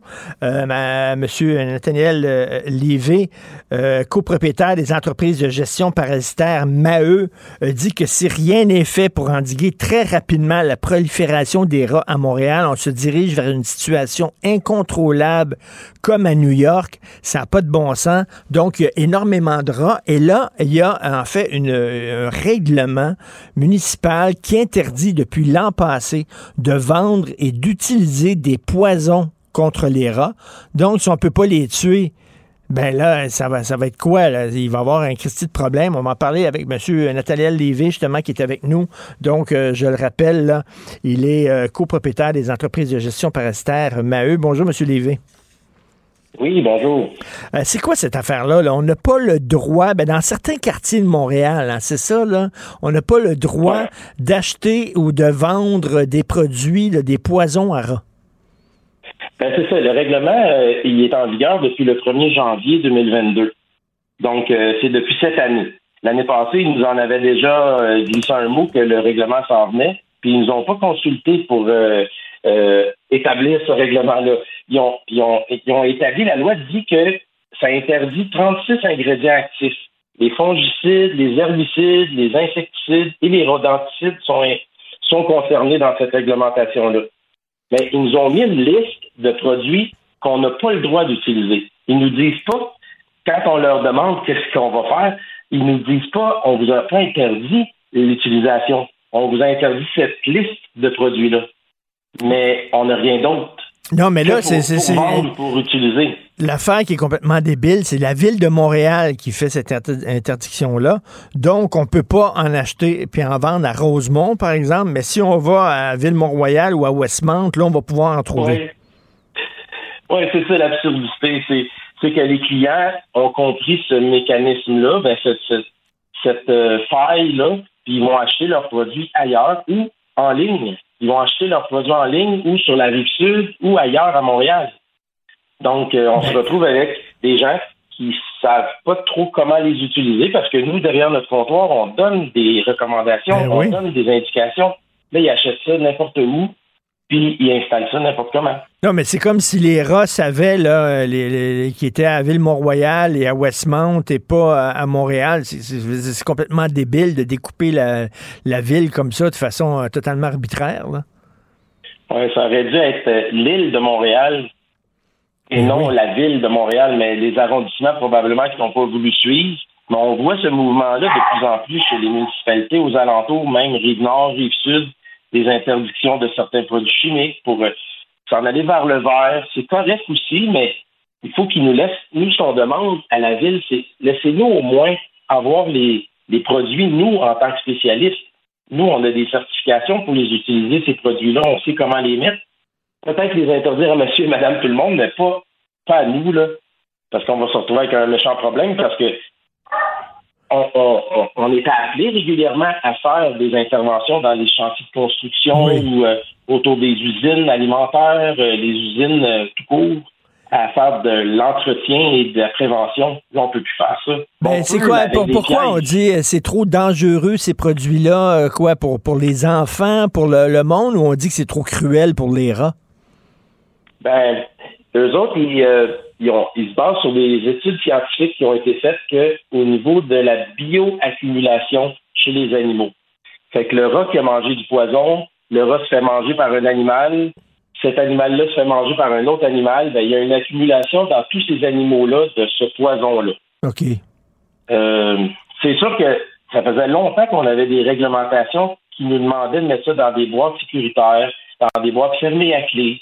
Euh, c'est des blocs qui sont arrimé avec une tige de fer dans la boîte. tu sais, on peut pas, un enfant, un animal ne peut pas avoir accès au poison. Ça faisait longtemps qu'on avait déjà cette loi-là. Là, il nous enlève complètement parce que le poison est trop dangereux. Oui, mais, mais M. Lévy, là, on parle de millions de rats. Comme vous dites, on peut peut-être se, retrouver avec la, situation de New York, là, où je ne sais pas il y a combien de rats par personne, mais c'est complètement débile. Je veux dire, ces rats-là, on ne peut pas s'en débarrasser seulement avec des pièges. On est obligé ben, d'utiliser du poison, là. Ben, on a déjà établi avec certains de nos clients qu'on avait déjà des installations pour aller euh, euh, faire de la prévention. On a dû changer nos poisons pour des pièges à l'intérieur de ces boîtes-là. Puis on, remarque que le contrôle ne se fait pas de la même façon. On attrape un rat, on peut plus en attraper deux. Là. Il y a un piège ou deux pièges dans certaines boîtes. Euh, puis le rat, c'est pas un bête, hein? Il est pas fou, il, ben est méfiant, puis il va comprendre, puis un rat qui a vu son partenaire pris dans un piège, ben, il, ça se peut qu'il comprenne, puis il n'y aille pas. Ben oui, parce que c'est intelligent des rats. Euh, ils peuvent, ils peuvent comprendre. Là, on peut pas venir à bout de ce problème-là seulement avec des pièges. Et comme vous dites, bon, qu'on interdise à Monsieur et Madame tout le monde de manipuler ce genre de poison-là, c'est correct, c'est une chose, mais qu'on laisse au moins les experts et les spécialistes le faire. Vous, vous êtes un spécialiste, puis vous pouvez même pas toucher à ce poison-là. Vous pouvez pas l'utiliser. C'est interdit. Exactement. Ben, on peut, mais à l'intérieur. À l'intérieur des bâtiments. Mais le problème de rats, là, ça commence à l'extérieur. Souvent, c'est des rats qui, rôdent autour de la maison, c'est des rats qui sortent des égouts, c'est des rats qui sont dans le parc, c'est des rats qui sont dans les cours, les ruelles. Euh, le rat, il faut toujours juste dans la maison. Les souris, on pourrait régler un problème de souris si on fait juste le traitement à l'intérieur d'une maison. Mais le rat, euh, il faut vérifier aussi à l'extérieur. Si c'est pas un problème d'égout, euh, le rat, il vient de l'extérieur. Fait que là, vous pouvez pas en mettre autour des bâtiments, là. Vous pouvez en mettre seulement dans le bâtiment. Mais Christy, les rats sont pas seulement dans le bâtiment, ils sont autour aussi. Voyons. C'est ça. Puis souvent même, ils sont pas encore rentrés à l'intérieur, puis on les contrôle à l'extérieur avant qu'ils soient trop nombreux et qu'ils trouvent une entrée. Fait que là, la prévention, on peut plus la faire. Il faut juste agir quand le problème est déjà à l'intérieur. Là, je lisais là, le texte là, qui, était, qui est paru euh, ce week-end dans le journal de Montréal. Au coin de la Gauchetière et Saint-Laurent, si on est en plein dans le quartier chinois, euh, le matin, euh, autour des poubelles, euh, dans ce coin-là, sur, sur Carrefour-là, on compte une quarantaine de rats qui se promènent là. Puis là, étant donné que c'est dans les poubelles, c'est pas à l'intérieur, c'est à l'extérieur, d'un ruelle, puis tout ça, vous n'avez pas le droit d'utiliser le poison. Mais Christian, on va perdre le contrôle. Exactement. Je vous dirais même qu'il y, a, y a eu une époque où la, la, les municipalités nous engageaient pour aller mettre des poisons à l'intérieur des égouts. On descendait l'échelle, puis on attachait les blocs de poison en suspension au-dessus de l'eau. Ça, c'était quand on perdait un peu, quand on voyait que la population de rats était haute, ben, les villes nous engageaient pour faire ça. Fait que là, on peut même plus faire ça, on peut même plus mettre des blocs. Euh, c'est arrivé aussi dans les chantiers de construction qu'on nous demandait d'aller mettre des boîtes aussi, puis euh, ça, on perd, on, là, on va perdre le contrôle parce que ces, contrôles-là ne se font plus. Puis il y a des quartiers où il faut pas se mentir, il, y a, la salubrité aussi qui joue ben là-dedans. S'il y a plus de déchets, s'il y a plus de cachettes, ben, il y a plus de routes. Alors là, il y a un jeune de 27 ans qui demeure justement dans le, coin du quartier chinois parce qu'il y a beaucoup de restaurants dans le coin du quartier chinois. Il dit, moi, le matin, euh, j'apercevais un ou deux rats. Il dit, là, j'en vois une quarantaine de rats. Il les voit là, de, ses yeux. Il y a combien de rats par habitant à peu près à Montréal ces temps-ci? Ben, quand on regarde les statistiques, on estime à 6 millions de rats euh, à Montréal. On a à peu près 4, 4 à 5 rats par habitant. Euh, il faut penser que la femelle rate, euh, elle peut engendrer 5000 rats par année. Elle va avoir 4, 4 5, 6 portées par année. Euh, la gestation dure 24 jours. elle a à peu près 4 5 portées, donc à peu près une cinquantaine de bébés par année. Mais les bébés des rats, ensuite, vont avoir des bébés à leur tour. Ça va vite, c'est exponentiel. Si on a de la nourriture, des cachettes, un environnement propice. Ils n'ont pas de prédateurs en ville. On a construit des villes, mais il n'y a ben pas de prédateurs. Ben, t'as à boire 5000 rats, 5000 bébés rats par année. Ça, c'est quand que les conditions sont idéales. Oui. Aïe, aïe, OK, mais là, ça prendra pas énormément de temps, euh, M. Lévy, pour qu'on arrive effectivement à la situation de New York, là. Ben, à, New York, euh, c'est sûr que c'est une ville qui, est visée depuis des années parce qu'il y a énormément de population, il y a énormément de, problèmes de salubrité à gauche et à droite. Euh, c'est les vieilles villes hein, qui sont problématiques souvent à cause des systèmes d'égout, puis je sais que c'est de l'entretien, puis que c'est pas évident à, s'assurer qu'il y ait un bon contrôle, mais le poison et le contrôle avec le poison, c'était essentiel, je pense, parce qu'on va perdre le contrôle, c'est sûr. Ben là, c'est-tu la... qu'il y ait des exceptions à un moment donné. Ça, c'est cette interdiction-là d'utiliser ces produits-là, c'est quoi? C'est depuis que Valérie Plante est devenue mairesse? Ben non, c'est depuis le 1er janvier 2022. OK. Euh, Madame Plante ben. est arrivée au pouvoir un peu avant. Euh, c'est plus pour. Euh, c'est ça, c'est un virage au vert pour essayer de. Ben, c'est ça. C'est un virage au vert. C'est bien beau, là, c'est plein de bonnes intentions, puis c'est bien cute, là. Euh, sauf qu'à un moment donné, il y a un problème, un problème de rat. Et vous, ben, euh, il y a des gens, j'imagine, qui vous appellent en disant ben, venez faire le ménage, ça n'a pas de bon sens, il y a trop de rats. Puis là, vous dites ben là, c'est à l'extérieur, on peut rien faire. Tout ce qu'on peut faire, c'est poser des pièges. C'est ça, là. Exactement. Exactement. Puis c'est plus coûteux parce qu'il faut faire plus de visites pour aller récupérer ces rats-là. Puis des clients, au lieu d'avoir des rencontres à tous les mois, ben, il faut faire des rencontres à toutes les semaines pour aller récupérer nos captures. Puis c'est sûr que au, au, niveau des poisons, on, les a appelés même, euh, on, les, on, leur a posé la question quel autre produit qui nous reste qu'on peut utiliser, puis ils nous ont répondu ben ça, on peut pas vous le dire parce que nous, on, on a interdit ces poisons-là, mais c'est à vous à trouver le poison qui est disponible encore parce que nous, on le sait pas. Ben il aurait fallu, je pense, penser avant de faire cette loi-là, nous, nous concerter, pas nous concerter, mais nous, consulter pour, euh, je sais pas, euh, qu'on puisse établir un espèce de plan d'action pour dire, bon, qu'est-ce qu'on a comme solution sinon? Là, euh, il y, a un jeune, un jeune étudiant qui est interviewé dans le texte du Journal de Montréal, puis lui, il, habite dans le coin du Palais des Congrès, puis il dit, il y en a plein, là, dans le coin du Palais des Congrès, il dit, dès que la nuit tombe, il, sort des rats de partout. Et, vous, M. Lévy, si, si vous êtes à Ville-Mont-Royal et si vous êtes à Westmount, il n'y a aucun problème, vous allez pouvoir utiliser ce produit-là à l'extérieur, autour des bâtiments, puis il n'y aura pas un inspecteur qui va se pointer, c'est ça, là? Exactement. C'est drôle, hein? C'est drôle. On lutte contre les rats euh, dans des quartiers cossus. Westmount, il n'y a pas de problème, on peut mettre du poison. Ville-Mont-Royal, il n'y a pas de problème, on peut mettre du poison. Mais dans le quartier chinois, Maison Maisonneuve, apprenez à cohabiter avec les rats. C'est ça, qu'on dit, là. C'est drôle, c'est une drôle de conclusion, mais ça a l'air. C'est les villes qui sont pas fusionnées. Euh, eux, ils ont leur pouvoir euh, de décision ils ont décidé de ne pas aller dans le même sens que la réglementation de la ville de Montréal. Complètement ridicule. Complètement ridicule. Alors, euh, merci, puis vous faites bien. Là, est-ce que vous, vous essayez de parler à des gens de la ville de Montréal pour leur faire changer d'idée? Ben, à l'occasion, ben, depuis le mois de janvier, on, les appelle pour leur demander euh, est-ce que vous êtes est-ce que vous êtes prêts à nous à nous parler, est-ce que vous êtes prêts à, à discuter? On a un, un courriel où on peut envoyer nos questions. On a un numéro de téléphone où on peut appeler. Les citoyens peuvent appeler à ce numéro-là aussi. Euh, c'est le 311 là, où on peut appeler à Montréal pour les lignes euh, pour les travaux publics. Puis euh, c'est ça. C'est désolant parce qu'on n'a pas nos réponses. Ils veulent pas nous rencontrer. Ah, puis ce règlement-là concerne aussi les quincailleries aussi. Les quincailleries qui vendent des poisons un peu moins forts que nous, mais euh, on se rend compte que les quincailleries suivent pas tout le temps le règlement. On se rend compte qu'il y a certaines quincailleries qui vont le vendre quand même, ce poison-là. Mais c'est vraiment tout le monde est concerné par cette réglementation-là. C'est complètement fou. Ben, on va être obligé d'adopter des rats et de leur donner des petits noms. Coudon. Euh, Monsieur Nathaniel Lévy, merci beaucoup, Monsieur Lévy. Merci. Ça fait plaisir, merci. Bonne journée. Merci, c'était vraiment délicieux. vous reviendrez, là. Ah oui, vraiment, vraiment bon. Merci. Attention ah oui. OK, salut, à la prochaine. Votre auto, c'est un espace où vous pouvez être vous-même. Hey, c'était pas mangeable comme repas. Ouf. Elle mérite d'être bien protégée et vous méritez d'être bien accompagnée. Trouvez la protection la mieux adaptée à votre auto avec Desjardins Assurance et obtenez une soumission en quelques clics sur desjardins.com.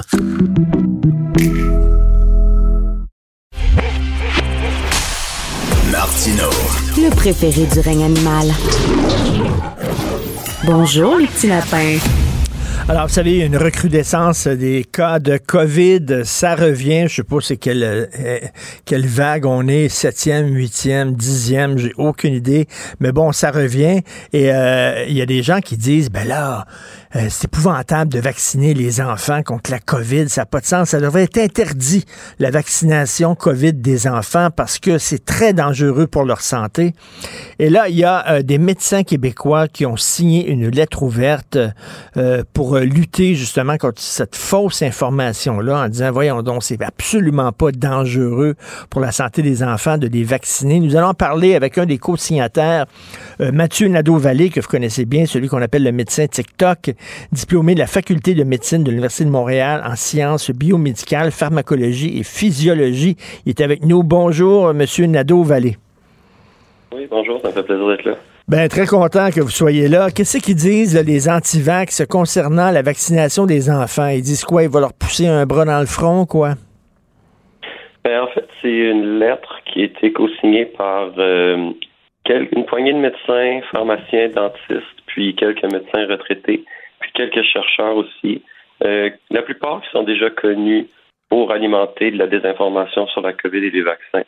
Euh, c'est une lettre qui été envoyée au Collège des médecins du Québec euh, pour, en fait, ils demandent rien de moins que l'interdiction complète de la vaccination des enfants au Québec contre la COVID-19.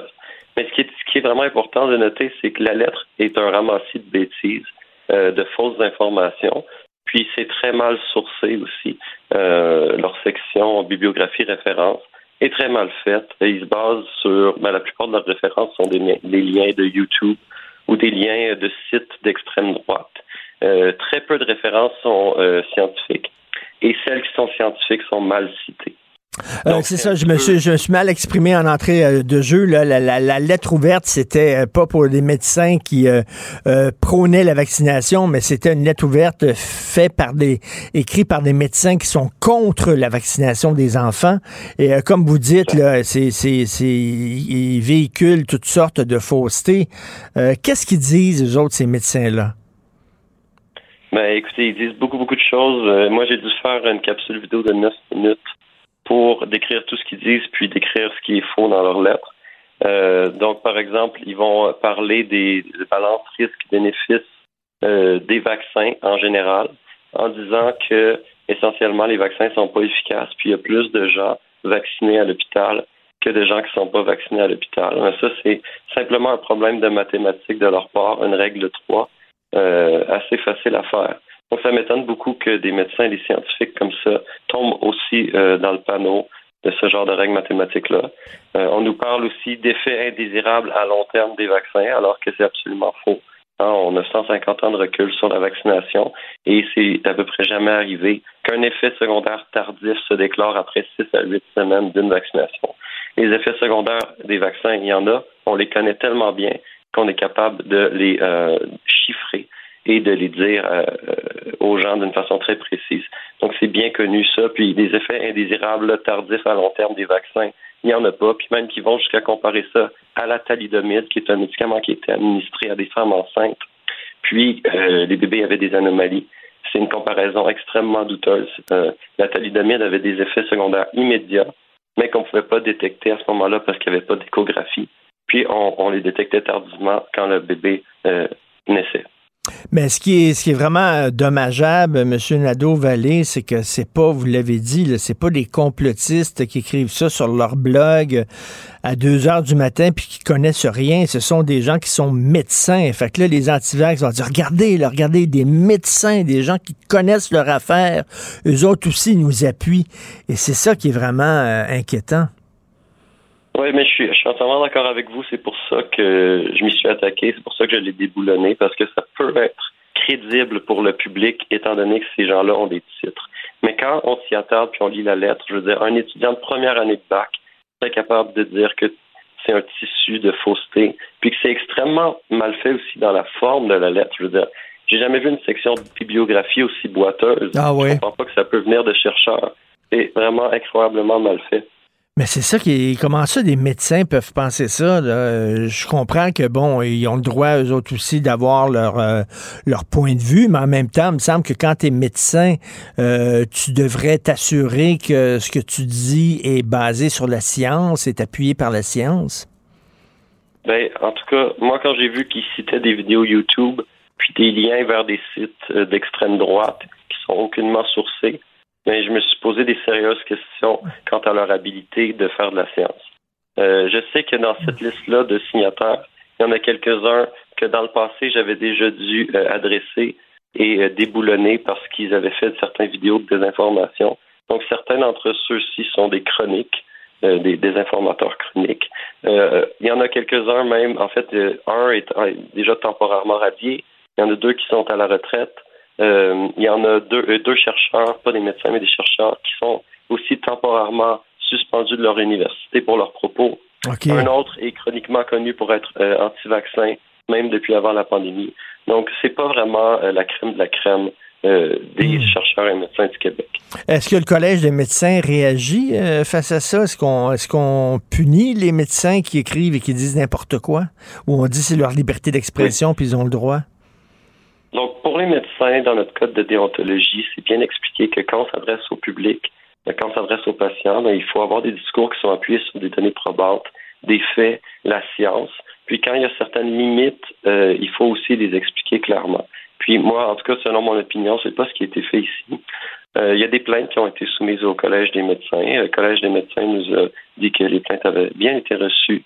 Euh, donc, il va y avoir un suivi à ce propos-là. Il y a déjà certains de ces médecins-là euh, qui, ont, qui ont eu des, des euh, sanctions du Collège des médecins dans le passé. Donc, on va voir euh, où, où, où tout ça va se rendre. Mais est-ce qu'il y a des cas qui sont vraiment homologués là, de, de- d'enfants qui ont mal réagi au vaccin? Mais j'imagine que ça arrive aussi qu'il y a des gens qui réagissent mal au vaccin. Ça ne veut pas dire que le vaccin est mauvais en soi. Oui, oui, ben, il y a des effets secondaires à tous les vaccins. Euh, heureusement, les effets secondaires graves sont extrêmement rares. Puis le, rapport bénéfice-risque euh, est en faveur de la vaccination des enfants. C'est pour ça qu'on vaccine les enfants au Québec. Sinon, on ne vaccinerait pas les enfants si le rapport bénéfice-risque n'était pas favorable. Mais effectivement, pour toutes les vaccinations, il y a un risque d'effet secondaire très grave. Pourquoi? Parce qu'on stimule le système immunitaire. Puis une fois sur euh, peut-être 100 000, une fois sur 150 000, ben, il peut y avoir une réaction auto-immune dangereuse euh, qui peut se produire. Mais il faut aussi souligner que c'est aussi le cas avec la COVID. Hein. Toutes les toute activation du système immunitaire peut produire ce genre de phénomène-là. Puis la COVID euh, a aussi des effets, heureusement c'est rare aussi pour l'enfant, mais peut avoir des effets désastreux. Puis il y a eu des décès au Québec, d'ailleurs, de la COVID chez des enfants qui étaient ensemble. Est-ce que c'est vraiment, euh, est-ce que c'est vraiment important de vacciner les enfants? Puis là, je ne veux pas tomber dans, dans, dans, le mouvement anti-vax puis euh, paranoïaque.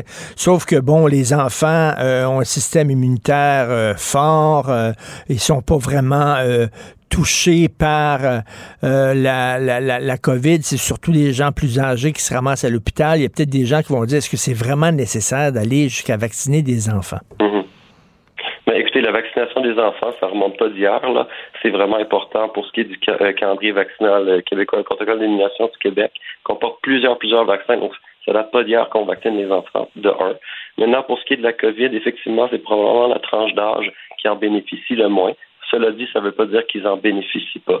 Moi, de ma façon de vue plus fondamentale, euh, je vois le virus comme une trentaine de protéines virales qui sont capables de se répliquer dans notre corps. Puis c'est aussi de l'ARN en passant. Et je vois le vaccin comme une seule protéine virale qui n'est pas capable de se répliquer. Et c'est un fragment d'ARN qui est sept fois plus petit. Donc, je préférerais en particulier, c'est quand je pense à, mon enfant, à moi ou aux enfants dans mon entourage, je préfère bien sûr qu'ils rencontrent le petit vaccin que le gros virus euh, avant. Tout à fait. Ça va comment, la vaccination des enfants? Est-ce qu'on a des chiffres au Québec là-dessus? Euh, les dernières fois que j'ai regardé, euh, les 5 à 11 ans étaient environ aux deux tiers vaccinés adéquatement. Pour ce qui est des 0 à, 4 ans, euh, c'est très faible comme taux de vaccination. En tout cas, c'est vraiment déprimant, je trouve, de vous, vous devez dire, sacrifice que que, que, de, la, désinformation, le mouvement anti-vax proviennent de mes propres rangs, c'est-à-dire de mes collègues, de certains de mes confrères et consoeurs médecins. Ça doit être extrêmement déprimant. Ceux qui n'ont pas vu votre euh, vidéo, vous répondez justement, puis vous réfutez euh, pendant neuf minutes leurs arguments. On peut le voir où, votre vidéo? On peut le voir sur euh, mon Facebook, mon Twitter ou mon compte TikTok. OK, ben en tout cas, merci, euh, merci de justement de, de, de, souligner qu'il y, y, a des grossièretés dans leurs arguments. Euh, Monsieur Mathieu Nadeau-Vallée, celui qu'on appelle le médecin de TikTok. Merci beaucoup, bonne journée. Ça fait plaisir, bonne journée. Bonjour. Avis à la gauche. Ben oui, on le sait. Martineau, ça n'a pas de bon sens comme il est bon. Vous écoutez Martineau. Cube Radio. Je te rappellerai que 1,3 milliard, 44 milliards de dollars. C'est beaucoup, beaucoup d'argent. À partir de cet événement-là, il y a eu un point de bascule. Un directeur de la section argent, pas comme les autres. Yves Daou. Alors Yves, ça fait la première page du journal de Montréal et Québec, le ministre Fitzgibbon qui a autorisé l'achat d'actions dans une entreprise administrée par un proche. C'est pas la première fois que ça arrive. Il était euh, de passage dans les studios de Cube ce matin à l'émission de Philippe Vincent Foisy. Est-ce qu'on a un extrait? Euh, on peut écouter un extrait de M. Fitzgibbon qui se défend euh, des accusations, des allégations de conflit d'intérêts. On écoute ça. C'est facile de porter critique quand on n'est pas dedans. Été membre du conseil d'administration de plusieurs sociétés publiques, la Caisse des dépôts.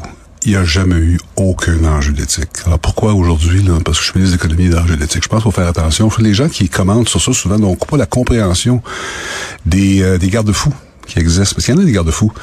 Il y a des gens qui pensent que moi, je signe des chèques le lundi matin quand j'arrive au ministère. Là, mais c'est pas demain, ça marche. Hmm. Il y a une équipe au MEI, il y a une équipe à Investissement Québec. Alors, je regrette, mais je ne suis pas du tout d'accord avec euh, les, constats de ce matin. C'est correct. Je pense que les gens ont doivent exprimer leur opinion, mais il n'y a, pas de problème, on continue. Qu'est-ce que tu en penses, Yves? Ben, d'abord, euh, Richard, nous autres, on est basés sur les faits. OK? Et les faits sont les suivants. Québec, là, a discrètement accordé un aide de 50 millions à une compagnie qui s'appelle Lumen Pass, une entreprise dont l'un des administrateurs est un proche du ministre Fitzgibbon. Ça, là, c'est, c'est, c'est, béton. Ce qui est intéressant, là, c'est que en novembre 2001, il faut pas oublier là, que Pierre Fitzgibbon est le grand boss d'Investissement Québec, puis il est aussi le grand boss du ministère de l'Économie. Et écoute, un investissement de Investissement Québec a acheté en novembre 2021 pour 26 millions d'actions de Lemon Pass, qui est la société mère du fabricant euh, de Lemon Pass. Au même moment, le ministère de l'Économie a acquis 24 millions d'actions de l'entreprise, et ça sans communiqué de presse, sans annonce publique. C'est ça, là. C'est ça l'enjeu. Comment ça se fait que des millions comme ça, qui appartiennent, écoute, Investissement Québec, là, euh, ils en font plein de communiqués. Comment ça se fait sur cette compagnie-là, Mhm. il n'y a eu aucune communication publique, là, et que c'est obligé des journalistes d'argent qu'il faut qu'ils grattent pour sortir cette histoire-là. Et c'est ça qui est bizarre. On dirait on a l'impression qu'ils tentent de cacher des choses. Pourquoi? Habituellement, ils se pètent les bretelles, Investissement euh, Québec. Ben on oui, a, on investi là-dedans, puis là-dedans, puis regardez, puis ils se pètent les bretelles. Comment ça se fait, là? Ça a été fait comme presque en secret. Ah, ben, puis l'autre affaire, c'est qu'il faut quand même pas oublier que l'autorisation par le ministre a été faite au moment où son gestionnaire de son portefeuille sans droit de regard, qui est Michel Ringuet, est sur le conseil d'administration de Lemon Pass. Bon, c'est vrai qu'il était en processus de, s'en sortir de là, parce que normalement, à partir de janvier 2022, euh, euh, Michel Ringuet, qui se retrouve aussi sur le conseil d'administration de Lyon Électrique, puis dans bien des conseils d'administration. Puis je te rappellerai quand même que Pierre Fitzgibbon a été aussi, à une époque, administrateur de Lemon Pass en 2013 et 2017. Donc, il y a, tu sais, et là, ce que, le- ce que disent les spécialistes, la réalité, c'est que, tu sais, c'est pas, il n'y avait rien d'illégal, mais d'un, d'un point de vue d'éthique et de morale, quand il y a un dossier, en guillemets, aussi proche de toi, là, et pour lequel, tu as été impliqué à un moment, puis en plus, ton gestionnaire de, de, de, de, de société de fiducie était là, je pense qu'il aurait fallu qu'il se garde un, un, tu sais, un arm length, là, un bras Parce de que- distance. Parce que là, il dit, là, il a dit à Philippe euh, Vincent Foisy, euh, les gens pensent que c'est moi qui signe les chèques en arrivant le lundi matin, mais c'est quand même lui qui a signé ce chèque-là. qui a autorisé. Qui a autorisé. Ben, tu sais, une fois que. Tu penses qu'une fois que Pierre Fitzgibbon a autorisé quelque chose, que quelqu'un va s'opposer à Pierre Fitzgibbon, toi? Et, et c'est pas la première fois, là, euh, vous faites la liste, là, euh, Sylvain Larocque fait la liste des autres, euh, des autres controverses qui impliquaient le ministre Fitzgibbon. Il y a White Star, il y a Polycar, il y a Lyon Électrique, euh, Immervision. Il y en a beaucoup, là. Ah, ben écoute, on a fait la liste, tout le monde les connaît. White Star, le ministre détenait une participation dans un fonds de White Star dans lequel Québec a investi de l'argent. Polycar, Québec a investi 100 millions dans, dans cette entreprise de granit, alors que son le lobbyiste est un ami de Pierre Fitzgibbon et il a même été souper avec lui lors de l'annonce de- du 100 millions. Ben oui.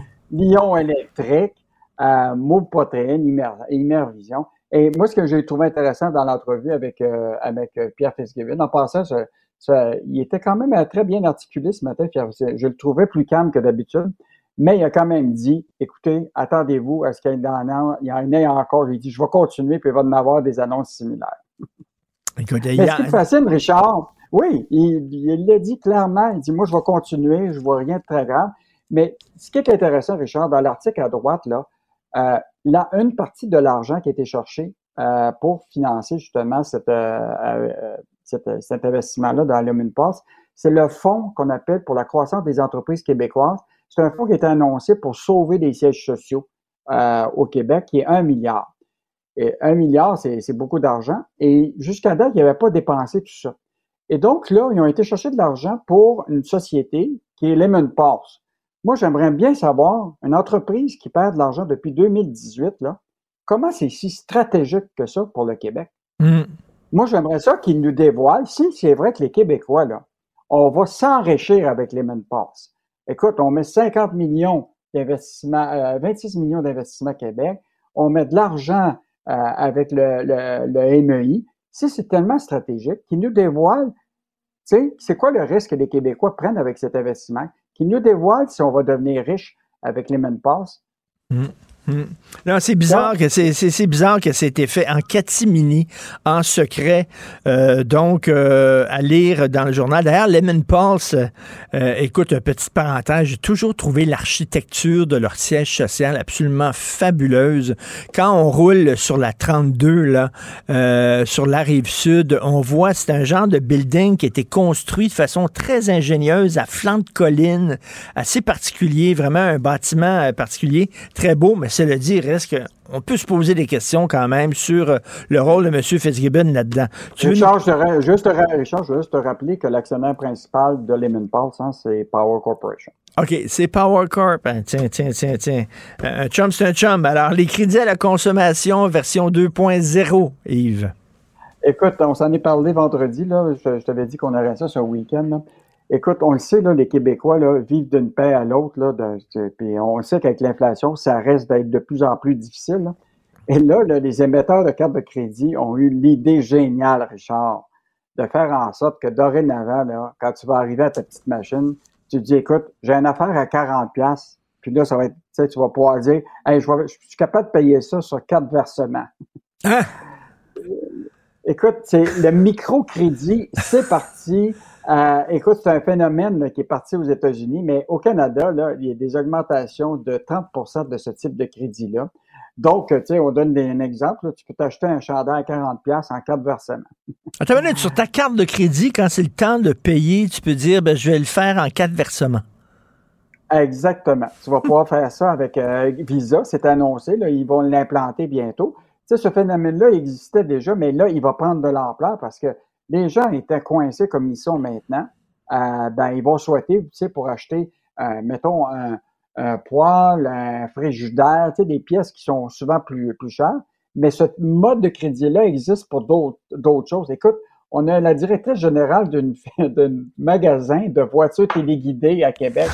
Écoute, depuis qu'elle a implanté ça, là, son chiffre d'affaires a augmenté de 10 Mais tu sais, c'est parce qu'on le sait, là, quatre versements faciles, tu sais, les, les publicités de couteau à steak à 3 heures du matin, là, à la télévision, là, euh, au lieu de dire ça coûte 400 pièces, ils vont dire c'est 4 fois 100 pièces. Fait que ça a l'air moins cher, 4 fois 100 pièces.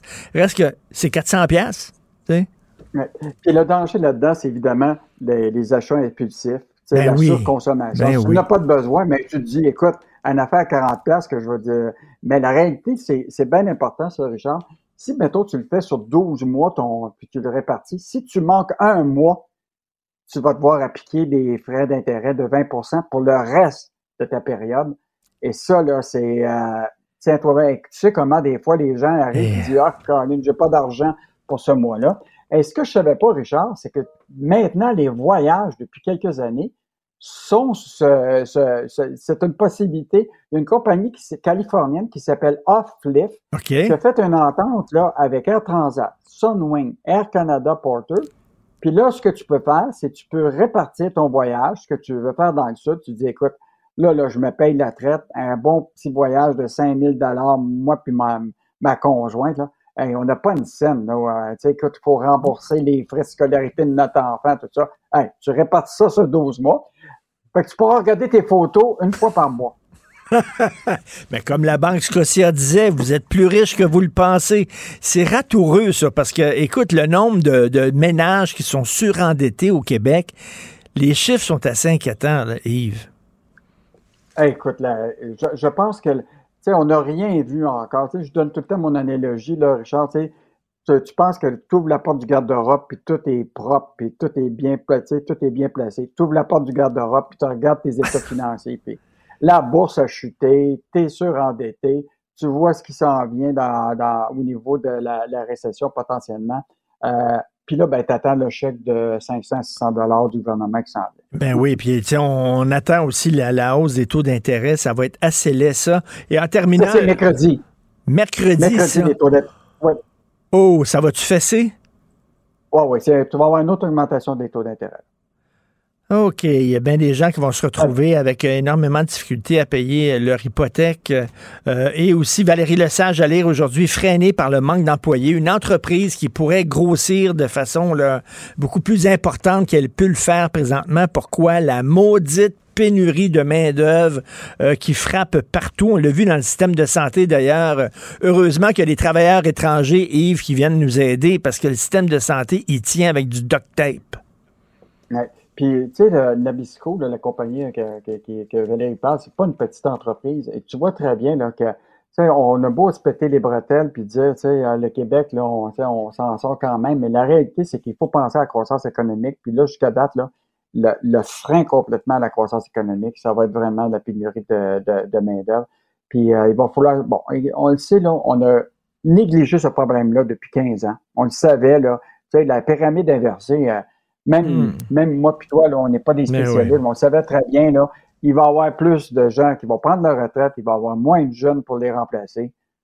Ben là, on, on se retrouve avec euh, ce problème-là aujourd'hui. Comme Robert Charlebois chantait, on est dedans jusqu'aux dents. Merci beaucoup, Yves Daou. Salut, à Salut. demain. Artiste de la satire, il dénonce les incohérences et ironie à la fois. Richard Martineau. c'est au-delà du scandale. C'est ce que je crois. Mais là, avec ce qu'on a vu, ce qu'on a vu de nos yeux vus, c'est vrai. Puis en plus, je vais vous dire une chose. Regardez ce qui se passe. On se bat plus, on dira plus rien. Mais je ferai pas ça. Un esprit pas comme les autres. Denise Bombardier. Alors, Denise, vous voulez vous porter à la défense de Mathieu Bocoté. Est-ce que c'est suite euh, à, à ce, ce- ce- cette imitation, mauvaise imitation de Mathieu que fait un animateur français? D'ailleurs, euh, Sophie en parle euh, aujourd'hui dans sa chronique. C'était assez, assez, assez déprimant. Oui, oui, oui. Mais je veux, euh, je voudrais quand même, justement, me porter à la défense de Mathieu Bocoté, qui est probablement le Québécois intellectuel le plus censuré au Québec. Et en France, évidemment, euh, maintenant qu'il, il, euh, je dirais, il sévit en France parce qu'on le voit dans, beaucoup d'émissions de télévision et, de radio. Et il a, euh, évidemment, il a trouvé son public. Sa position est une position plutôt à droite.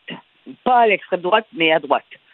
Et donc, ce qui le rend automatiquement le, je veux dire le l'ennemi à, à, à descendre de la part d'une certaine gauche et en particulier de cette gauche parce que Barthès moi aussi je me suis fait interviewer par lui déjà et, et ce que je vais vous dire là c'est que Barthès ces gens-là moi je les ai prêtés Ben, on, va le mettre, on, va, on va mettre ça en contexte. Euh, Barthès, euh, une émission qui s'appelle euh, le... C'est la vedette dans une chaîne euh, euh, secondaire. là. Il n'est pas dans- sur les grandes chaînes. Il était à Canal Plus avant. Et il a une émission où, évidemment, euh, la dérision et, la et l'attaque et la dénonciation, euh, évidemment, euh, sert d'appât pour la cote d'écoute. Et c'est un garçon qui est extrêmement intelligent et, qui est intelligent, cultivé, mais dont c'est le fonds de commerce, c'est de ça qu'il vit. Alors donc, qu'il fasse, qu'il attaque, qu'il attaque Mathieu Bocoté, ça ne me surprend pas parce que Mathieu, il ne correspond pas tout à fait à l'image de, de nos chanteurs québécois qui ont réussi à travers les décennies là-bas, qui débarquaient avec une chemise à carreaux et tout. Mathieu Bocoté bat les Français sur leur propre terrain, à savoir le contrôle de la parole. Et là, évidemment, il en fait une caricature qui ne m'étonne pas, puis je vais vous donner un exemple de ça après. Il en fait une caricature, il ferme ton tabernacle, comme si on parlait comme ça au Québec, mais il ne le sait pas. Il- je veux dire, il n'avait jamais dit les pieds au Québec, ça ne l'intéresse pas. On est perçu comme des ploucs dans l'esprit de ce type de personne-là. Lui, il doit avoir à peu près maintenant 45 ans, voyez-vous. Parce que les gens plus jeunes en France, ils pensent plus ça du Québec. Ils ne folklorisent pas le Québec. Mais lui, il a une image très folklorisée du Québec et moi, je l'ai subi et je l'ai combattu également à ma façon en, en France et je continue de la, de la combattre. Alors donc, il se moque de son accent. Si on l'écoute, évidemment, il n'a pas l'accent de, de Yann Barthès, c'est sûr. Hein? Et, et Mathieu, il a, il utilise des mots québécois et puis, mais en même temps, il utilise euh, plus de mots que la majorité des Français quand ils parlent français. Faut dire ça aussi. Alors donc, et il a du succès. Alors, essayer de le folkloriser, c'est reconnaître le pouvoir que ce, que ce Mathieu Bocoté québécois a réussi à imposer en France. Et ça, c'est à l'honneur du Québec. Parce que des intellectuels québécois qui ont réussi en France sur ce terrain-là, euh, il n'y en a pas beaucoup. Alors, je ne veux pas me mettre dans, je veux pas me mettre de l'avant, mais il est sûr que toutes mes, toutes mes prestations dans les grandes émissions littéraires, par exemple, chez Bernard Pivot ou dans tous les débats français, euh, c'est sûr que je ne la jouais pas, je jouais pas du folklore. Je n'avais pas d'accent quand je, quand, quand, quand je leur parlais parce que je savais que si j'utilisais, et j'en ai pas beaucoup de toute façon, je parle un français euh, relativement, euh, je dirais presque neutre, mais, euh, mais c'est sûr que si je faisais ça, je folklorisais ma pensée et on ne m'accordait plus de crédibilité intellectuelle. Parce que comme je connais bien les Français, je sais que c'est comme ça. Et je vais vous donner l'exemple de ça. Un jour, on m'a confié une émission euh, à la télévision sur une chaîne euh, secondaire, une des chaînes du câble en France, où j'animais un débat de deux heures. Euh, ça n'a ça, ça pas, ça pas survécu un an parce que la chaîne a fait faillite. C'était financé par Lagardère, qui est un des grands milliardaires euh, qui finance les, les, qui finançait les médias. Et, et, lors de la, la, première émission, on a dit de moi, il y a une, le lendemain, il y avait des critiques dans les journaux, et on a dit de moi, tenez-vous bien, euh, elle est formidable, elle a de l'énergie et tout, et elle a l'accent d'Antonine Maillet. Est-ce que vous voyez un peu jusqu'où ça allait? Ah ouais, mais... Et ça leur faisait plaisir de me dire ça. Mais euh, moi, je sais, parce que je les connais psychanalytiquement, les Français. Et je sais que cet accent dont ils parlent quand vous débarquez à Paris, ah, c'est dommage, vous n'avez pas l'accent. Ah bon? Ou alors, parce que moi, je me faisais dire ça dans les dîners. Ah, c'est dommage, vous n'avez pas l'accent. Et moi, je réponds, eh bien, si vous êtes gentil avec moi à la fin du dîner, parce que c'était dans des dîners, dans des, ce qu'on appelle les dîners en ville là-bas, si vous êtes gentil avec moi, je vous, je vous en donnerai un exemple. Voilà, je leur parlais comme ça. Mais, mais, et, mais là, comme Sophie écrit aujourd'hui dans sa chronique, ils ont ri de son accent, puis on dit retourne chez vous. Jamais ils auraient dit ça à un chroniqueur non, maghrébin non. ou un chroniqueur non, africain. Non, non, non, c'est bien, non, c'est bien, c'est bien évident. C'est bien évident. Mais il y a une autre chose qu'il faut dire là-dessus. C'est qu'ils savent que Mathieu Boccoté est censuré par, par nos woke à nous. Ils sont en contact, je veux dire, ça mmh. se communique, ça communique, ces gens-là. Et et la censure que subit au Québec Mathieu Bocoté est quelque chose de révoltant parce que ça persiste et qu'il est bloqué partout. On sait qu'ils l'ont bloqué à l'université, à l'UCAM, ils l'ont bloqué. Il n'a pas pu avoir, il, il, voulait avoir un poste à l'UCAM, il ne l'a pas eu. Et on a même refusé qu'il pose sa candidature après qu'il eut euh, écrit, qu'il eut euh, euh, euh, été reconnu avec sa thèse de doctorat. Parce qu'il y a beaucoup de, de, gens dans les universités. Vous savez, quand les gens vous disent qu'ils sont doctorants à l'université, parce que ça, c'est typique des, au Québec, je pense, euh, ils sont doctorants. Mm. Mais ça, ça veut dire qu'ils sont en train d'écrire une thèse. Mais le problème, c'est que s'ils l'écrivent durant dix ans, c'est qu'ils la feront jamais. Donc, ils ne sont jamais docteurs. C'est une autre façon de se donner un titre. Alors, donc, Mathieu Bocoté n'est pas un doctorant. C'est un docteur en mmh. sociologie, avec, avec un diplôme en philo en plus de l'Université de Montréal. Donc, c'est, il est patenté, il a tous les critères de, de l'intellectuel tel qu'on, qu'on l'entend dans les milieux académiques. Et puis, il ne peut pas mettre les pieds dans l'université. C'est un scandale. Et, il peut pas mettre, il peut plus mettre les pieds à Radio Canada. Ben tout à fait. Ben, d'ailleurs, euh, l'animateur qui l'a ridiculisé en France euh, disait pourquoi Radio Canada le, le reprend pas. Euh, ce gars-là, c'est même pas que premièrement il est personnel non grata à Radio Canada, ben oui. Mathieu. Là. Voyons, ben il, oui. il dit n'importe Non, mais vous voyez à quel point il, il dérange parce que effectivement, si c'était, s'il venait d'Afrique, il ne toucherait pas parce qu'il y a, des, intellectuels africains formidables qui ont déjà été discriminés, mais là, actuellement, personne personne dirait c'est parce qu'il vient d'ailleurs. Eh bien, c'est parce qu'il vient du Québec et euh, alors retourne, retourne chez vous. Donc, ça dit au fond la petitesse d'esprit. Et au fond, vous savez, les Français, pour une blague, ils, pourraient, ils peuvent insulter les gens sans problème. Et donc, et je dirais, ça ne valait pas, ça ne valait pas une chronique ici, mais ça permet de donner un éclairage sur la perception culturelle qu'ont qu'ont certains dans le milieu, ce qu'on appelle le milieu médiatique euh, euh, parisien. euh, Mais, mais, mais c'est quand, même quand même incroyable qu'il soit censuré comme ça dans son propre pays, Mathieu Bocoté, ça, ici au ça, Québec, oui. parce que parce que on, on l'associe à l'extrême droite. Je veux dire, c'est pas un gars d'extrême droite, pas en tout, non, là, zéro, non. là. Non, Et- il a pu, il a pu quand il était un peu plus jeune, il a pu flirter un peu, mais c'est que euh, c'est qu'il il est, euh, au fond, il est toujours dans une sorte de doute. Il, il joue avec les concepts, mais c'est parce qu'il n'y a pas beaucoup de gens qui sont capables de faire ça ici. On est tout ici là, on veut classer les gens immédiatement, mais remarquez que là-bas c'est pareil aussi. vous Et- voyez. et- mais de toute façon, ici, dès que tu es un petit peu à droite de l'extrême gauche, tu es considéré comme extrême droite. C'est vraiment ridicule. Et euh, en terminant, je veux vous entendre. euh, Jamila Benhabib, elle était à l'émission Le Monde en l'envers vendredi à TVA et elle a dit J'ai quitté le Québec, j'ai quitté l'Algérie parce que j'avais peur de mourir physiquement. Elle avait peur de se faire tuer. J'ai quitté le Québec parce que j'avais peur de mourir intellectuellement. Oui. Est-ce que vous trouvez que son constat est dur sur le Québec? Je suis désolée de vous dire que je, constate, je, je crois que ce constat est juste. Hmm.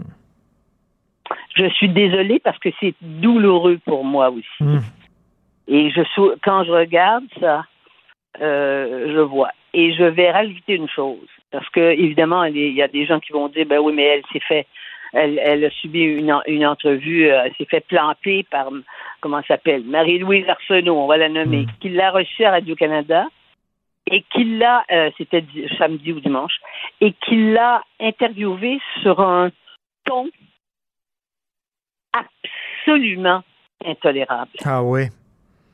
Elle était, c'est comme si elle avait défendu euh, le fascisme et la et la ségrégation et c'était terrible. Elle lui reprochait d'être à la limite. À la limite, elle lui reprochait d'être elle-même homo, euh, parce qu'elle disait euh, qu'il n'y avait pas d'homophobie, qu'elle était homophobe. C'était, je veux dire, de, de dire ça à quelqu'un qui, qui a quitté l'Algérie parce que c'est- elle était en danger Oui, physique islamophobe, non homophobe, islamophobe, mais c'est ce que c'est ce que Ja- Jamila disait, c'est que on dirait qu'on n'a pas le droit ici d'avoir une variété d'opinions. Euh, c'est seulement la gauche, et si vous euh, vous adoptez pas le credo de la gauche, euh, les dictats de la gauche, vous êtes c'est une, grata. c'est une gauche qui a réussi. Oui. Et euh, parce qu'il y a des gens à, à travers ça qui sont qui sont qui sont éduqués, on peut être éduqué. Vous savez, il y a des nazis, il y avait des nazis qui étaient éduqués. Là, il y avait des nazis qui avaient des, des doctorats des plus grandes universités allemandes. Là. Mais euh, en ce sens-là, je, je dis quand on, quand je dis que j'utilise le mot éduqué, ça veut ça veut pas. C'est un mot neutre de la façon dont je dont je l'utilise là. Mais c'est c'est évident que euh, on est incapable d'accepter euh, que quelqu'un ne pense pas comme nous quand on est enfoncé dans l'idéologie. Et au fait. Québec, ben, comme on est petit, ça veut dire que ça réduit de beaucoup nos interlocuteurs. Exactement, c'est super bien dit. Merci beaucoup Denise, on se reparle vendredi. Bonne semaine. bien, Richard. Merci. Richard Martineau. Plongé dans l'actualité avec des observateurs qui pensent à contre-courant.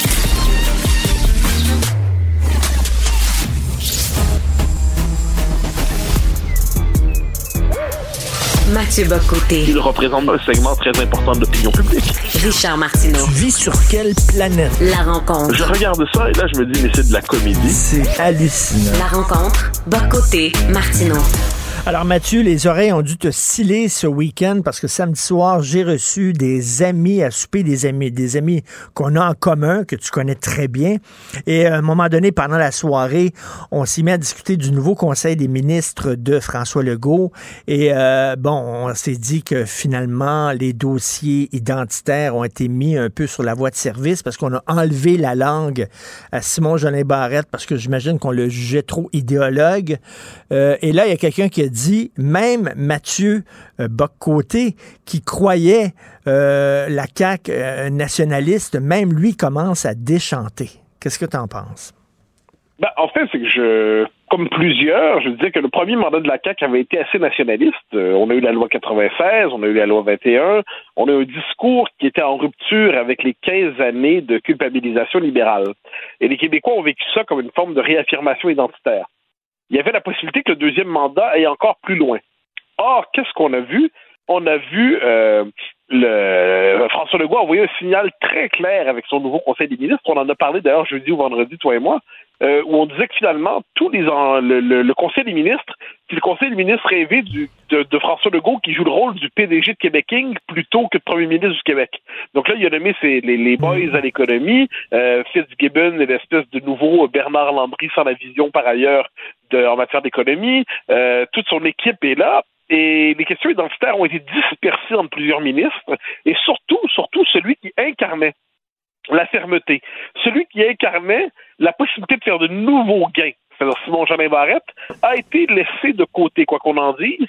Et ensuite, on l'avait dit aussi, le fait que Christine Fréchette soit allée à l'immigration, ça envoie un signal très clair comme quoi il y a une rupture avec un discours qui était lucide et réaliste sur l'immigration. On va reprendre un discours euh, immigrationniste euh, euh, très, très sur le mode candide dans la matière.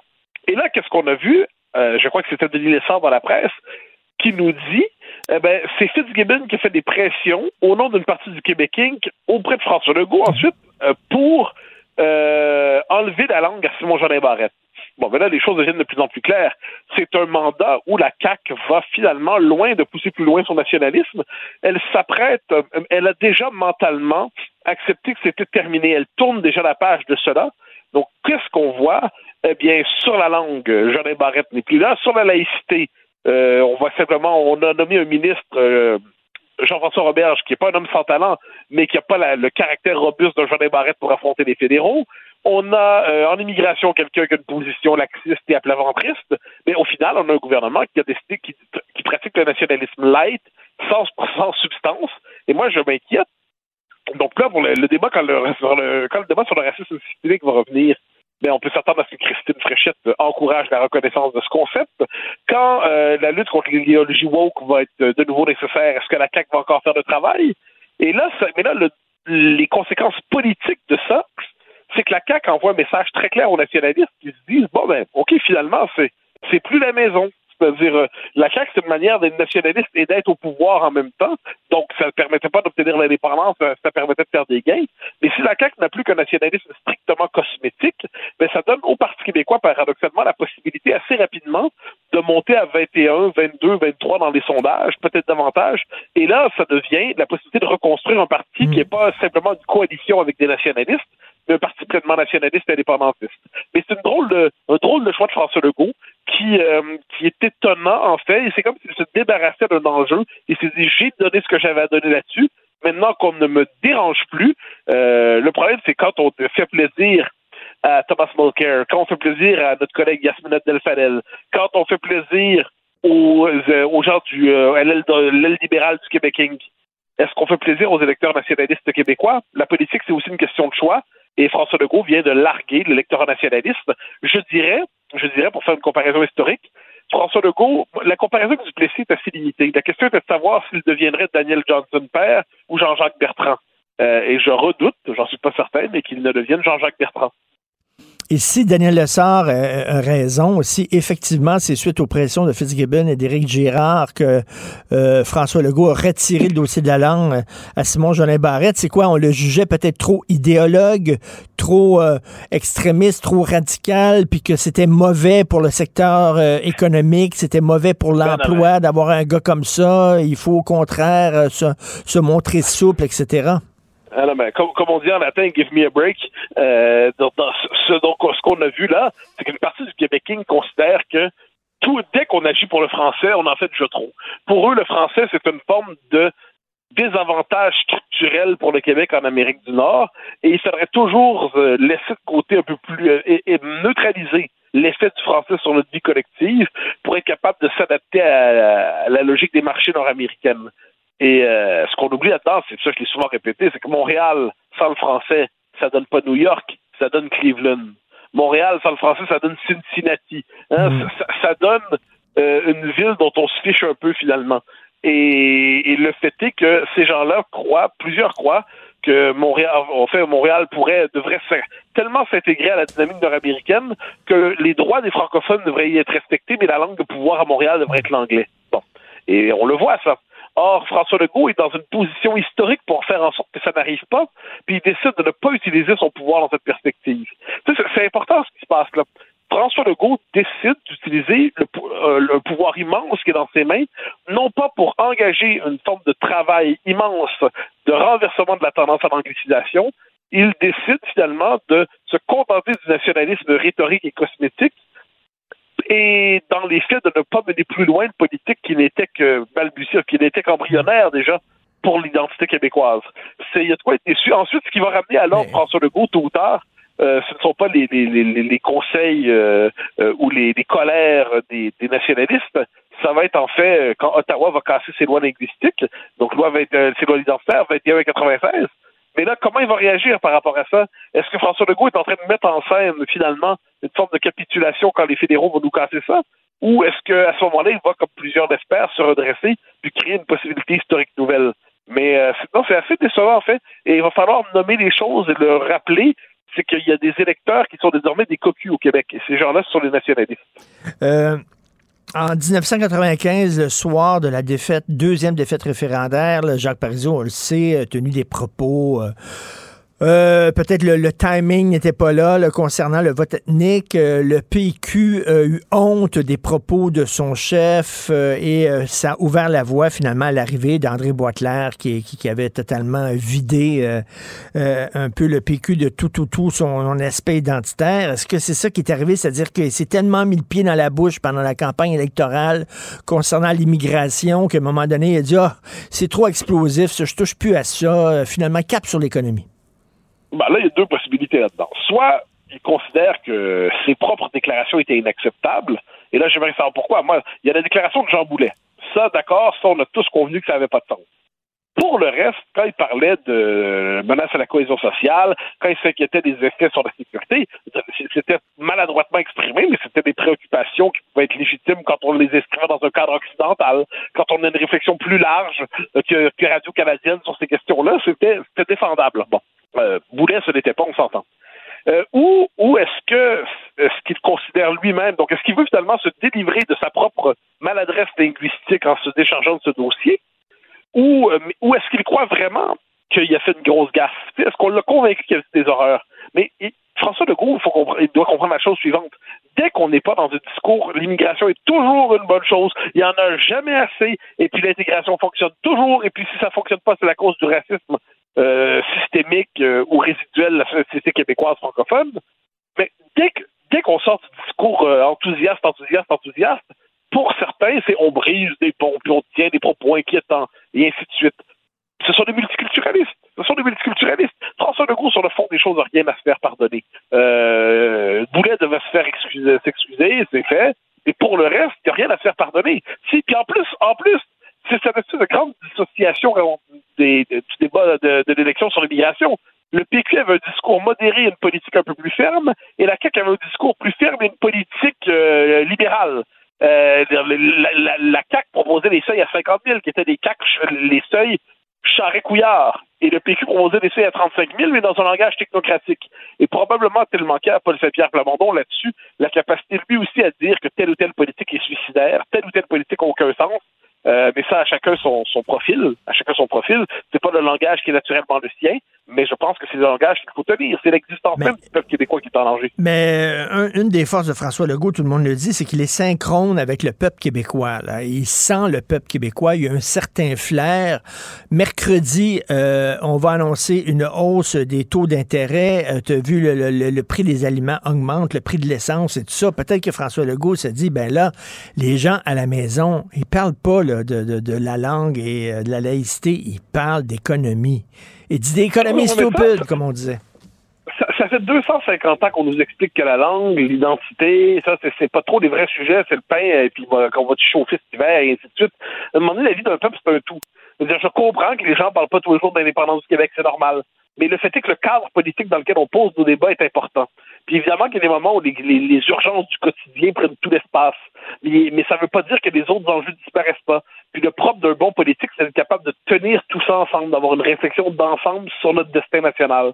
Et là, si le premier ministre lui-même décide d'avoir une vision réductionniste de nos besoins, une vision limitée, tellement limitée finalement que le reste ne compte pas, pff, ah, c'est un peu étrange. Ensuite, j'ajouterais que on nous dit quand l'économie va bien.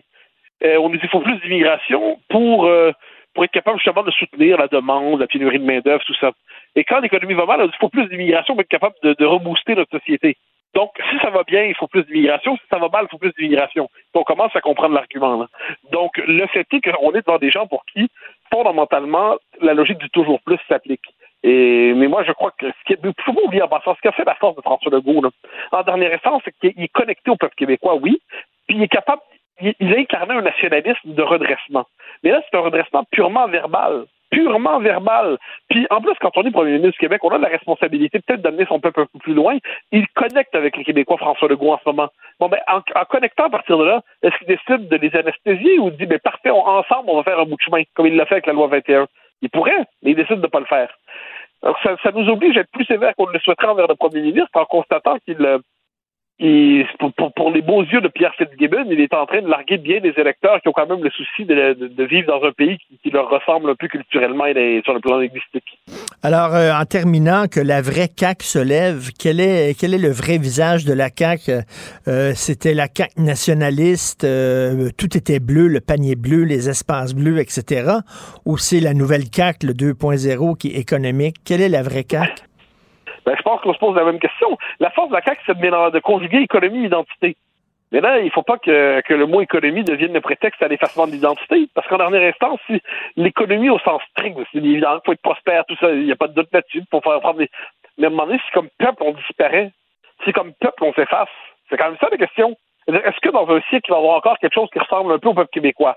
Euh, c'est une nation de langue et de culture française, avec des gens qui viennent d'ailleurs aussi, mais qui s'intègrent à cette majorité historique qui s'inscrit dans une continuité historique de quatre siècles. Ou, ou est-ce que finalement, on sera, le- on sera finalement le- un, un souvenir euh, effacé au milieu du 20 21e siècle? Et il y aura eu finalement, euh, nous aurons été quant à nous les derniers Québécois. Il y a eu les anciens Canadiens, c'était les Paubert de Gaspé, nous on aurait été les derniers Québécois. Bon, c'est bien possible. François Legault le dit lui-même. Il dit c'est suicidaire. Il dit on pourrait disparaître. Il parle de louisianisation. Mais il n'agit pas en conséquence. Eh ben, je pense que les nationalistes québécois vont tirer des conséquences eux-mêmes. Ils vont demander est-ce que la CAQ est encore leur maison. Donc, notre ami commun avait raison de dire que tu déchantes.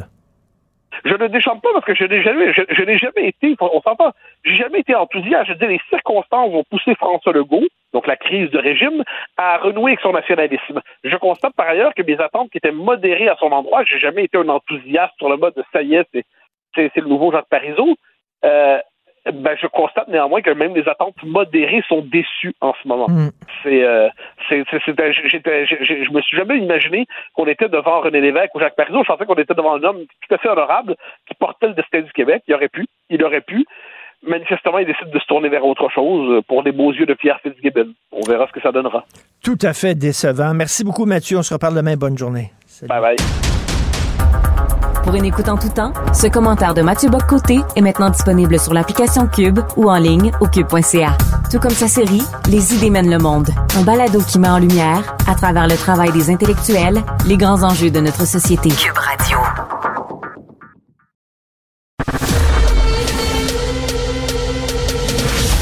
Richard Martineau. Narrateur de l'actualité. Il y a beaucoup de gens qui habituellement votent Parti libéral du Québec et qui regardent leur parti, qui se demandent qu'est-ce qui se passe exactement. Le parti s'est vraiment peinturé dans le coin, perdu les francophones et rendu comme un genre de gros parti égalité. Et là, il y a des gens euh, au sein du Parti libéral ou des militants libéraux qui disent, ben, qui prennent la parole et qui disent qu'il faut que le parti revienne un peu à ses racines. Et c'est le cas de ce que dit euh, M. Benoît Pelletier. M. Pelletier, il est avocat, il est docteur en droit, il est professeur éminent à la faculté de droit de l'Université d'Ottawa. Il est un ancien politicien. Il a publié une lettre ouverte disant que le PQ se lève. C'était le titre de sa lettre ouverte. Il est avec nous. Bonjour, M. Pelletier. Bonjour.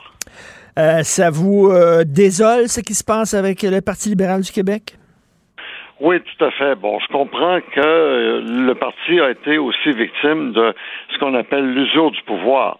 Mais il reste pas moins que euh, il y a une distance importante entre le Parti libéral du Québec et la population francophone du Québec. Et ça, vraiment, bon, c'est quelque chose qui, comme vous le dites, euh, me désole. Et là, on a vu, là, avec le nouveau Conseil des ministres, je viens d'en parler avec Mathieu Boccoté, où on a mis vraiment l'accent sur l'économie. Et peut-être il y a des gens qui se disent, ben, euh, avec la CAQ, on n'a plus besoin du Parti libéral parce que la CAQ fait ce que faisait le Parti libéral avant. Ils ont nommé un ministre même pour les relations avec les anglophones. Il s'occupe d'économie. C'était le terrain de jeu, ça, du Parti libéral avant. Donc, quelle est la place maintenant du PLQ? Ben, écoutez, c'est dur à dire. Euh, vous avez raison que le Parti libéral du Québec, longtemps, a connu des succès en raison du fait qu'il y avait une menace d'indépendance du Québec, une menace de souveraineté du Québec, par le Parti québécois notamment. Et là, maintenant, le Parti québécois étant euh, évidemment considérablement affaibli, comme on l'a vu euh, à l'occasion de la dernière élection, euh, plusieurs se, se, demandent quelle est encore la raison d'être du Parti libéral du Québec. Mais à mon avis, sa raison d'être est toujours la même, c'est-à-dire défendre le fédéralisme canadien, défendre surtout les intérêts du Québec à l'intérieur du Canada et pour offrir une, une vision économique qui euh, soit bien centrée sur l'échiquier politique.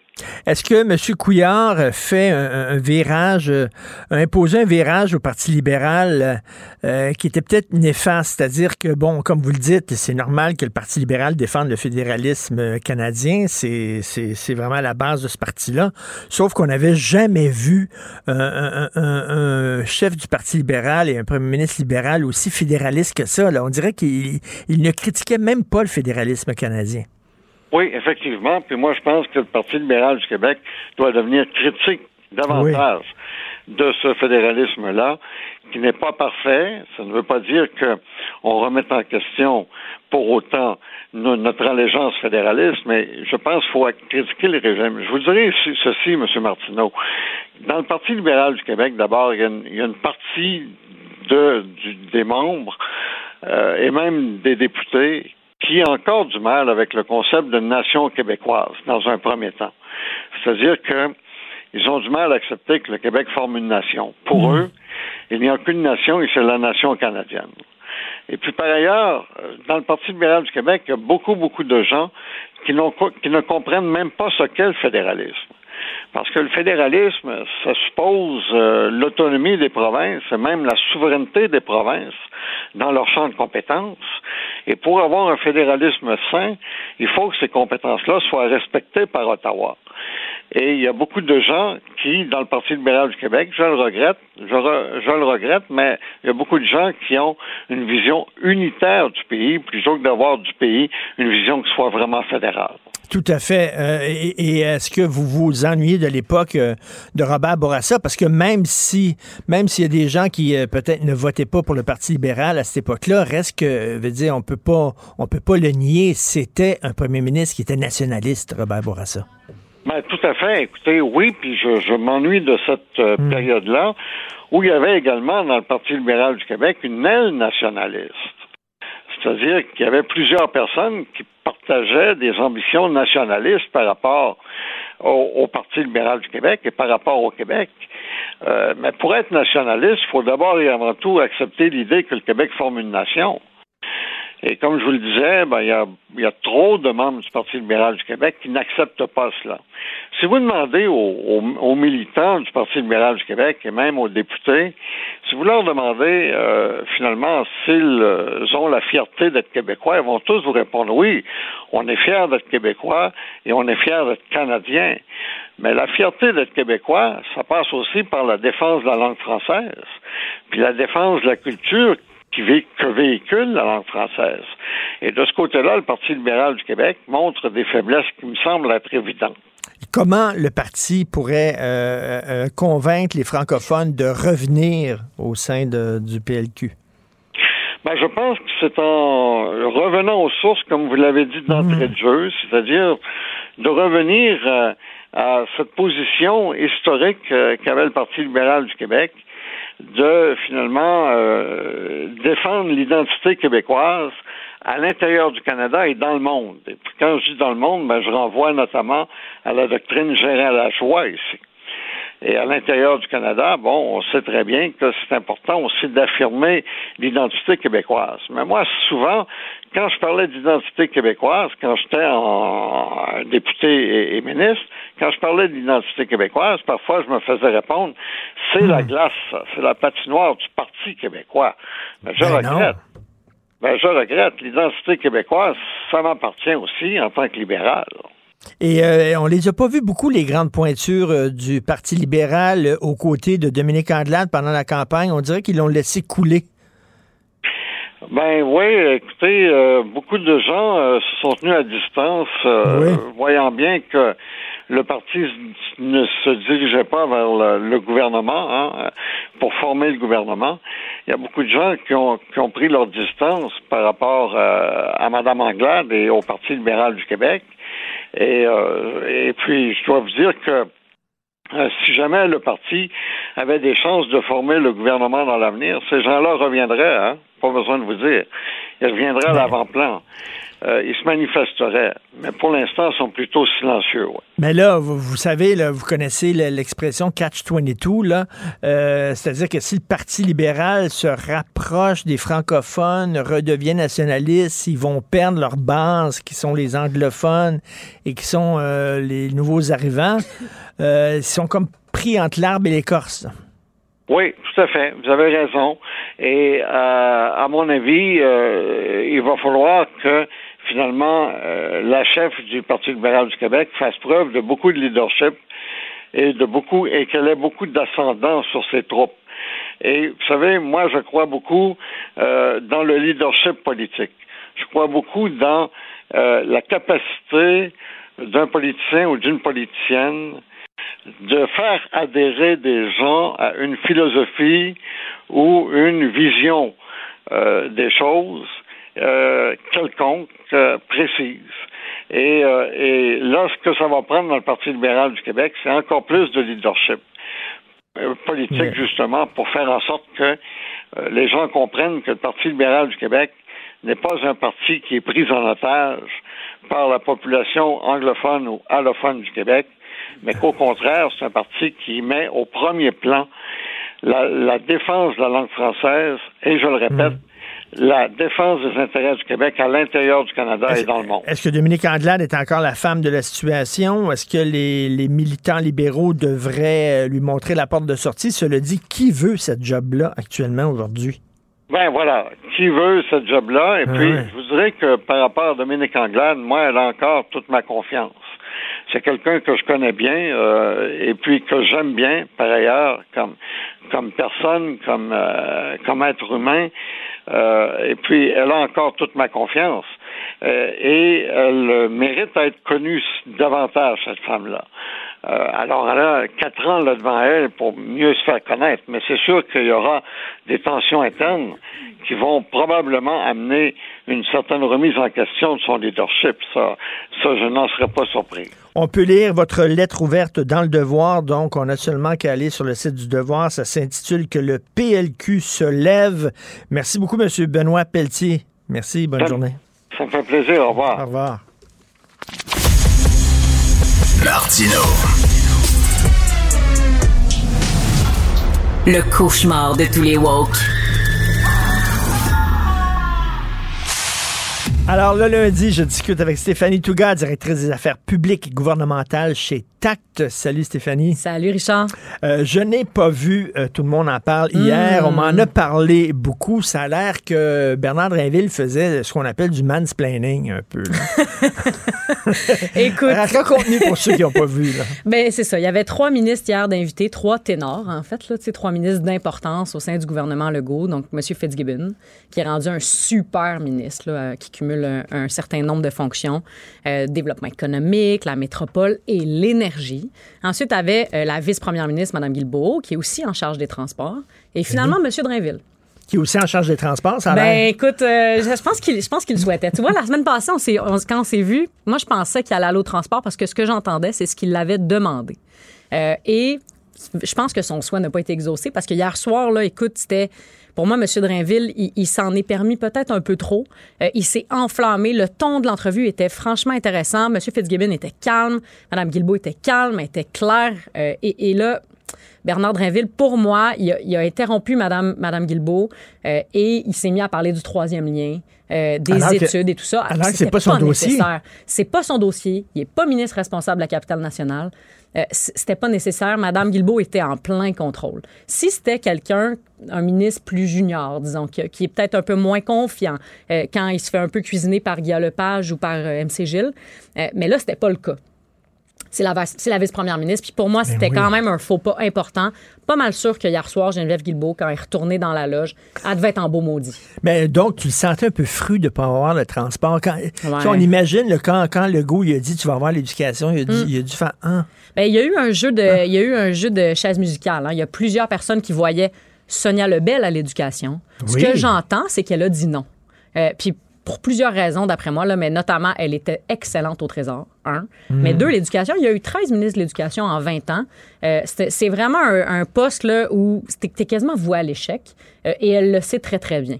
Fait que M. Drainville a hérité de l'éducation. euh, à mi-chemin entre Bernard, je te fais confiance, de, de la part de François Legault, et Bernard, fait tes preuves parce que tu as changé de camp, puis là, il faut que tu nous montres que tu es encore bon et pertinent. Moi, j'ai aucun doute que Bernard Drainville peut, peut réussir parce que c'est franchement un politicien de qualité.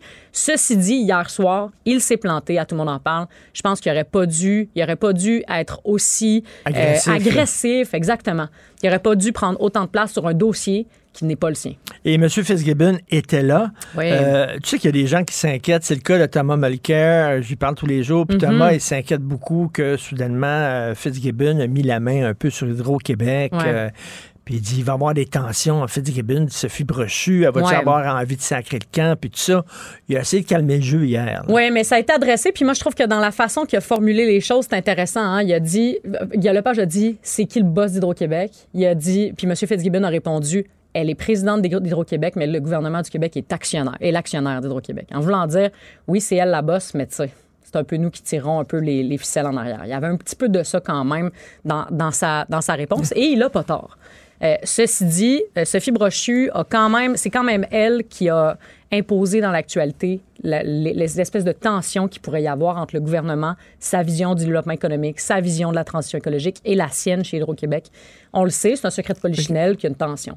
Euh, voyons voir. euh, Mais ils peuvent, ils peuvent pas se permettre au gouvernement de, de- de pousser euh, Sophie Brochu, qui est Hmm. tellement écœurée qu'elle parte, parce que là, ils vont avoir l'air fous. Là. Ben, puis Sophie Brochu, c'est quelqu'un qui jouit malgré d'un certain capital de sympathie et de crédibilité dans la population. Mm. Les gens, ils savent c'est qui, même si c'est pas une politicienne, même si elle n'est pas à la radio ou à la télé, oh, les gens savent c'est qui et elle, elle, elle est perçue comme quelqu'un de super crédible euh, et compétente.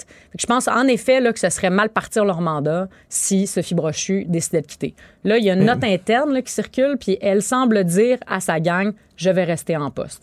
Voyons voir ce qui va se passer dans les prochaines semaines, prochains mois. Écoute, je reviens sur euh, Bernard Drinville parce qu'il était Ouais. aussi euh, au Monde à l'envers, l'émission Mhm. de, de Oui. débat à TVA vendredi.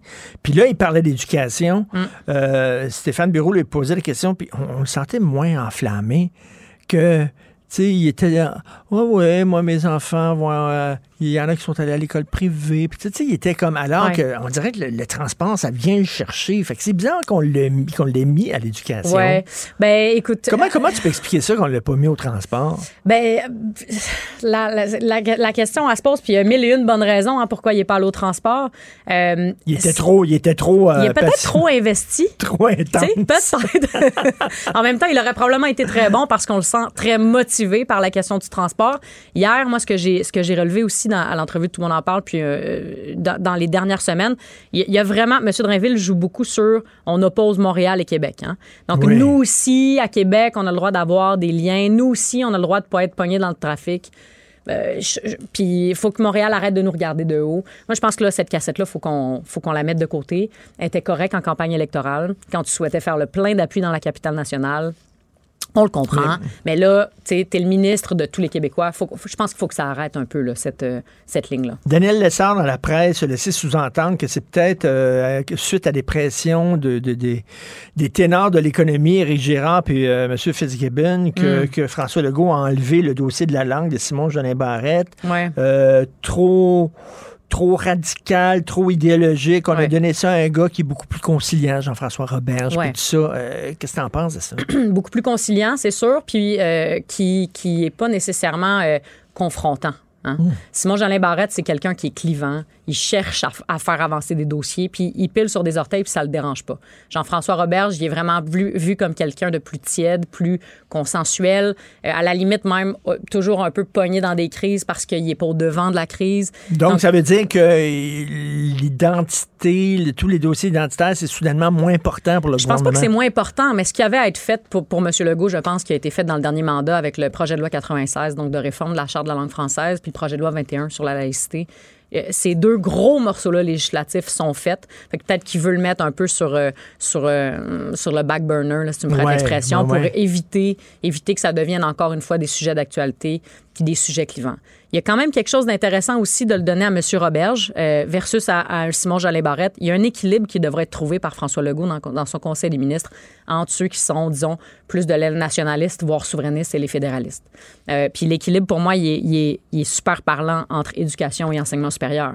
Bernard Drinville, euh, fervent nationaliste, euh, ancien péquiste, indépendantiste. Et de l'autre côté, à l'ense- l'enseignement supérieur, on a euh, Pascal Derry, qui est une fédéraliste convaincue, conservatrice. Mm. Euh, il y aura, pour moi, ça illustre bien là, tout l'équilibre qu'il devra avoir au sein du Conseil des ministres. François Legault, il y a quand même un casse-tête euh, sur cette question-là dans son conseil. Écoute, parlons de politique euh, fédérale. C'était le fameux, la fameuse, c'est un souper c'est Oui. un lunch avec les Oui, médias. de la ça? tribune, exact. Bon, euh, Ouais. puis c'est là où on fait des jokes, euh, on se lâche lousse un peu, puis tout Mhm. ça. Et euh, Poiliev était même pas là.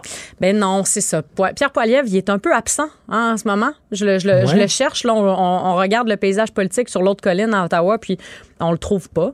Euh, puis le fait qu'il n'ait pas été présent à cette, soirée-là de la tribune, ça reste anodin, dans, dans le sens que c'est pas un grand manquement à, un engagement important. Ceci dit, c'est un moment pour te positionner, te mettre de l'avant, parler de manière décontractée aux médias, euh, faire pousser tes messages, pousser tes lignes et, et de, et tisser un lien de confiance avec eux.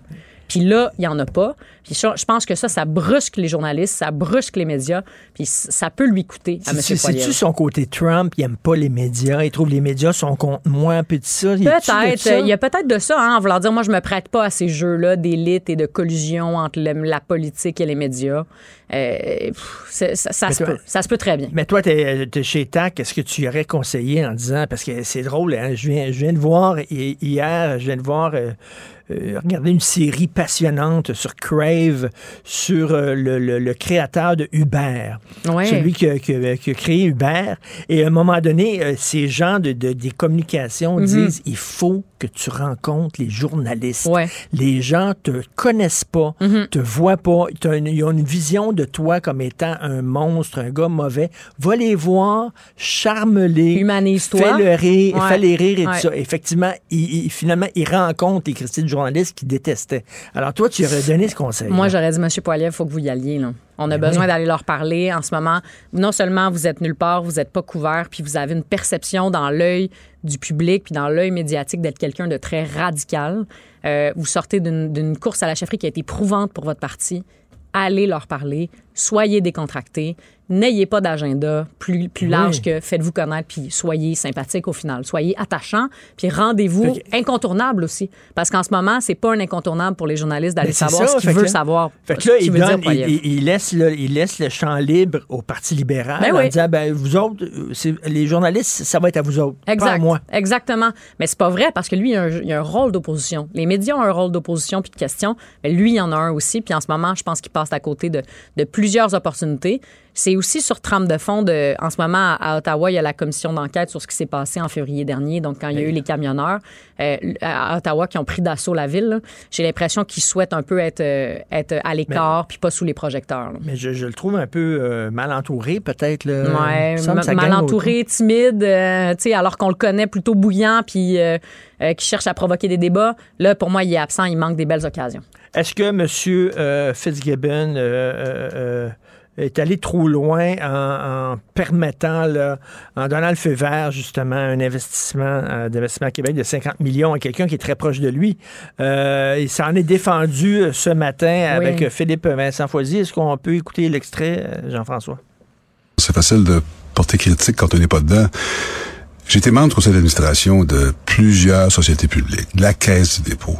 Il n'y a jamais eu aucun enjeu d'éthique. Alors pourquoi aujourd'hui, là, parce que je suis ministre de l'économie et d'enjeux d'éthique, je pense qu'il faut faire attention. Les gens qui commentent sur ça souvent n'ont pas la compréhension des, euh, des garde-fous qui existent. Parce qu'il y en a des garde-fous. Il y a des gens qui pensent que moi, je signe des chèques le lundi matin quand j'arrive au ministère. Là. Mais c'est pas demain, ça marche. là.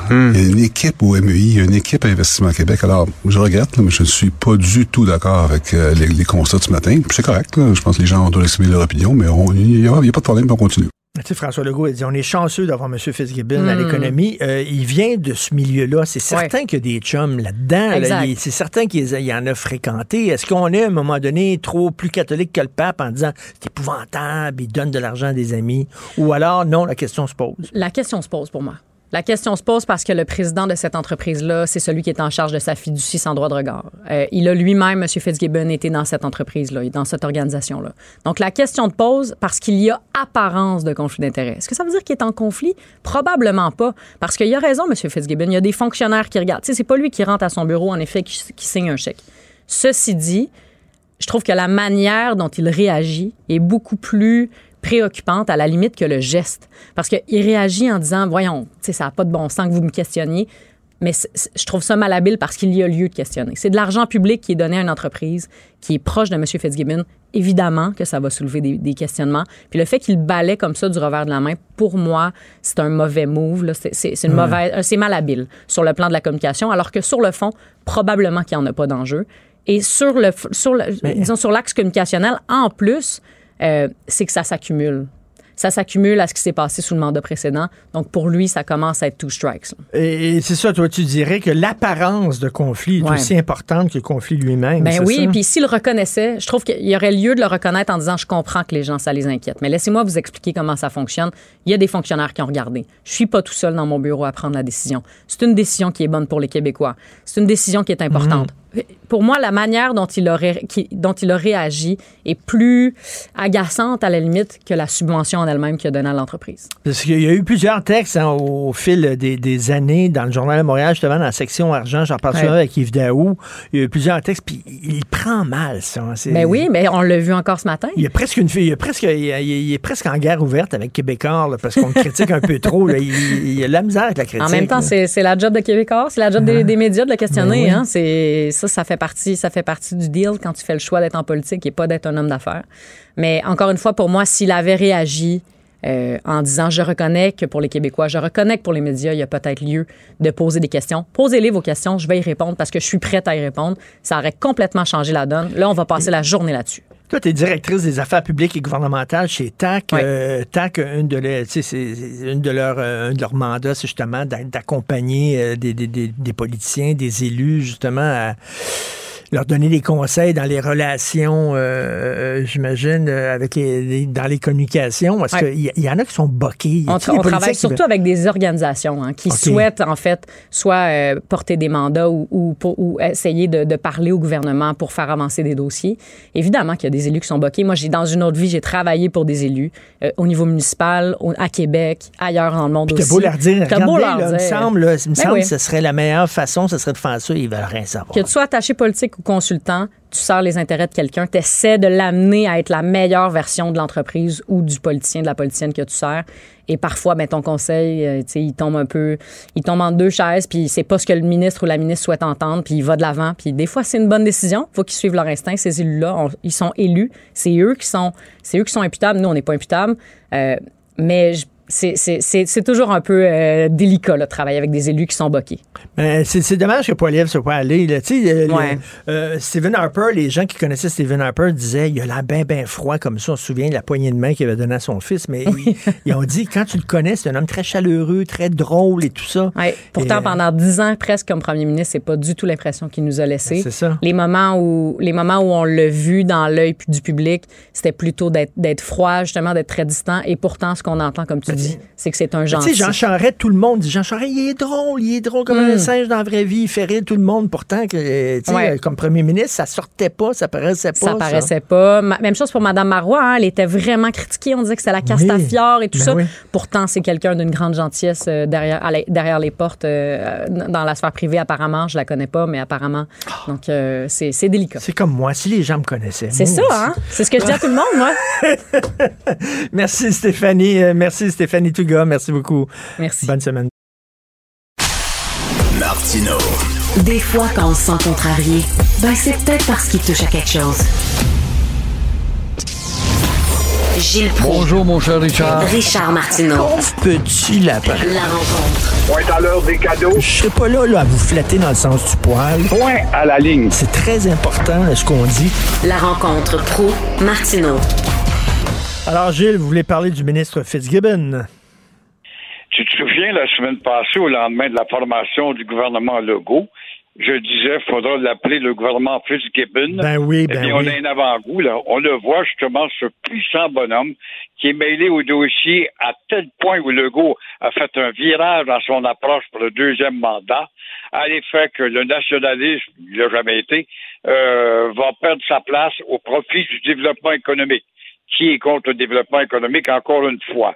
Et puis, euh, on l'a vu euh, se saucer les doigts avec des chèques auprès de cinq entreprises, dont plusieurs ont des petits noms anglais en passant des nationalistes, mais et aussi Investissement Québec là-dedans. Il est vrai que Fitzgibbon est un membre de ces clubs de richissimes au collet monté et euh, peut voir de haut les autres membres du cabinet. Alors, le petit cachetier euh, a fait tout simplement au nom de la Xème fois, a fait un chèque de 50 millions pour une entreprise LMPG qui éclaire.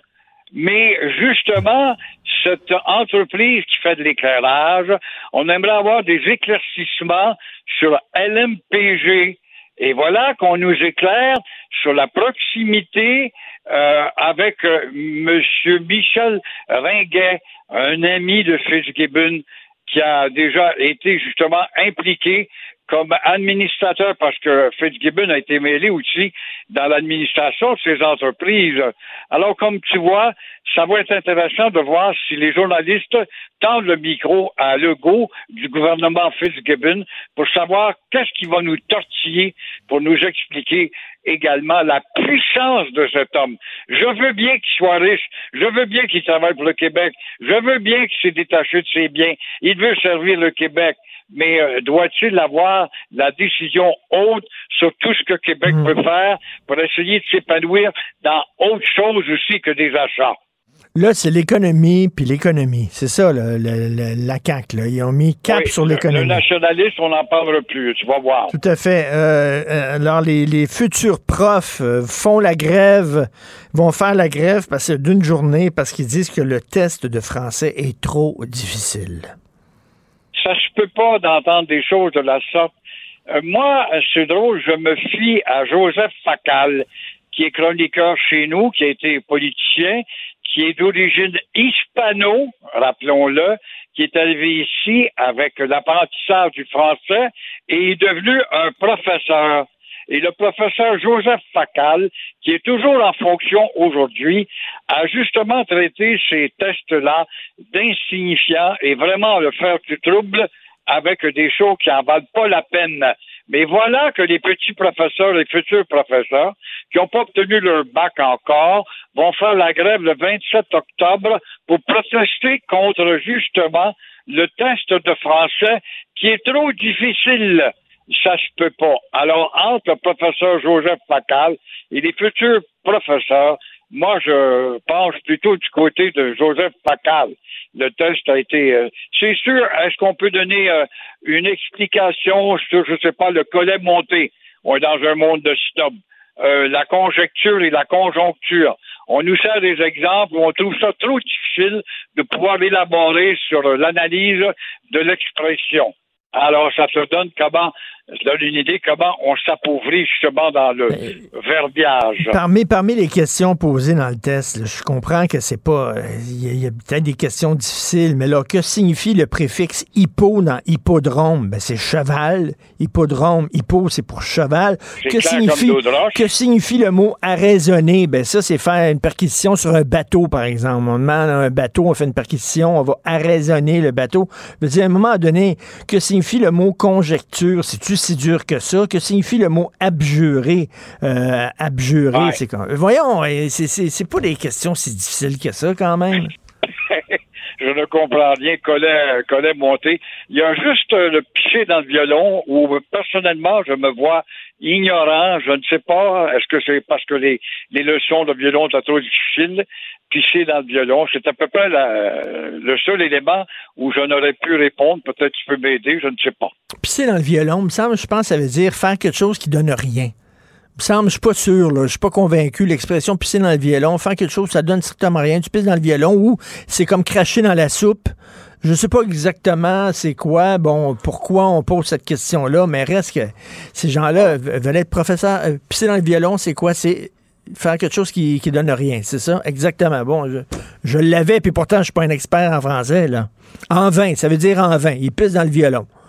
Euh, Voilà. Bon, en tout cas, euh, bref, euh, vraiment. Alors, deux autres, euh, deux autres militants écolos qui ont lancé de la soupe sur une toile. C'est une toile de monnaie. Heureusement, la toile est protégée par une vitre, comme la toile de Van Gogh était protégée par une vitre. D'ailleurs, Gilles, je me demande, est-ce qu'ils font vraiment attention en disant, là, on va jeter euh, de la soupe, mais on va prendre une toile qui est protégée par une vitre pour pas vraiment euh, détruire l'œuvre? Je sais pas, mais en tout cas, ils l'ont fait encore une deuxième fois. Si c'est le cas, les têtes folles, les têtes fêlées sont moins folles qu'on pense.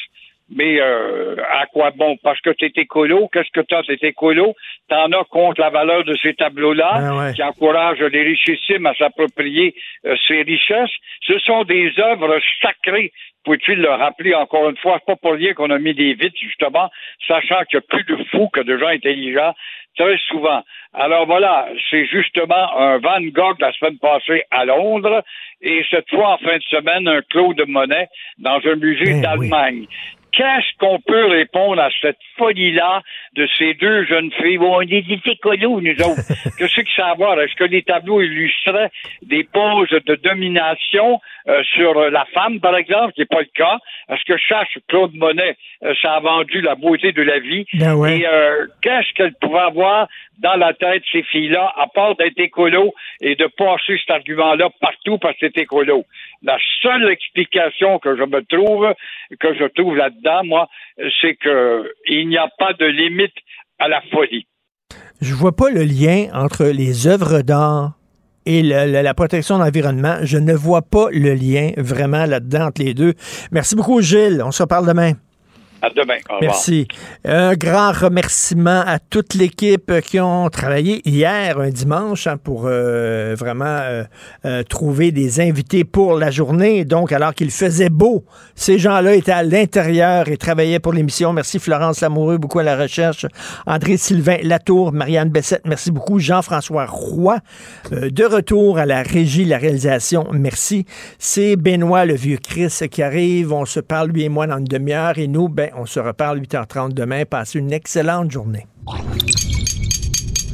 Cube Radio.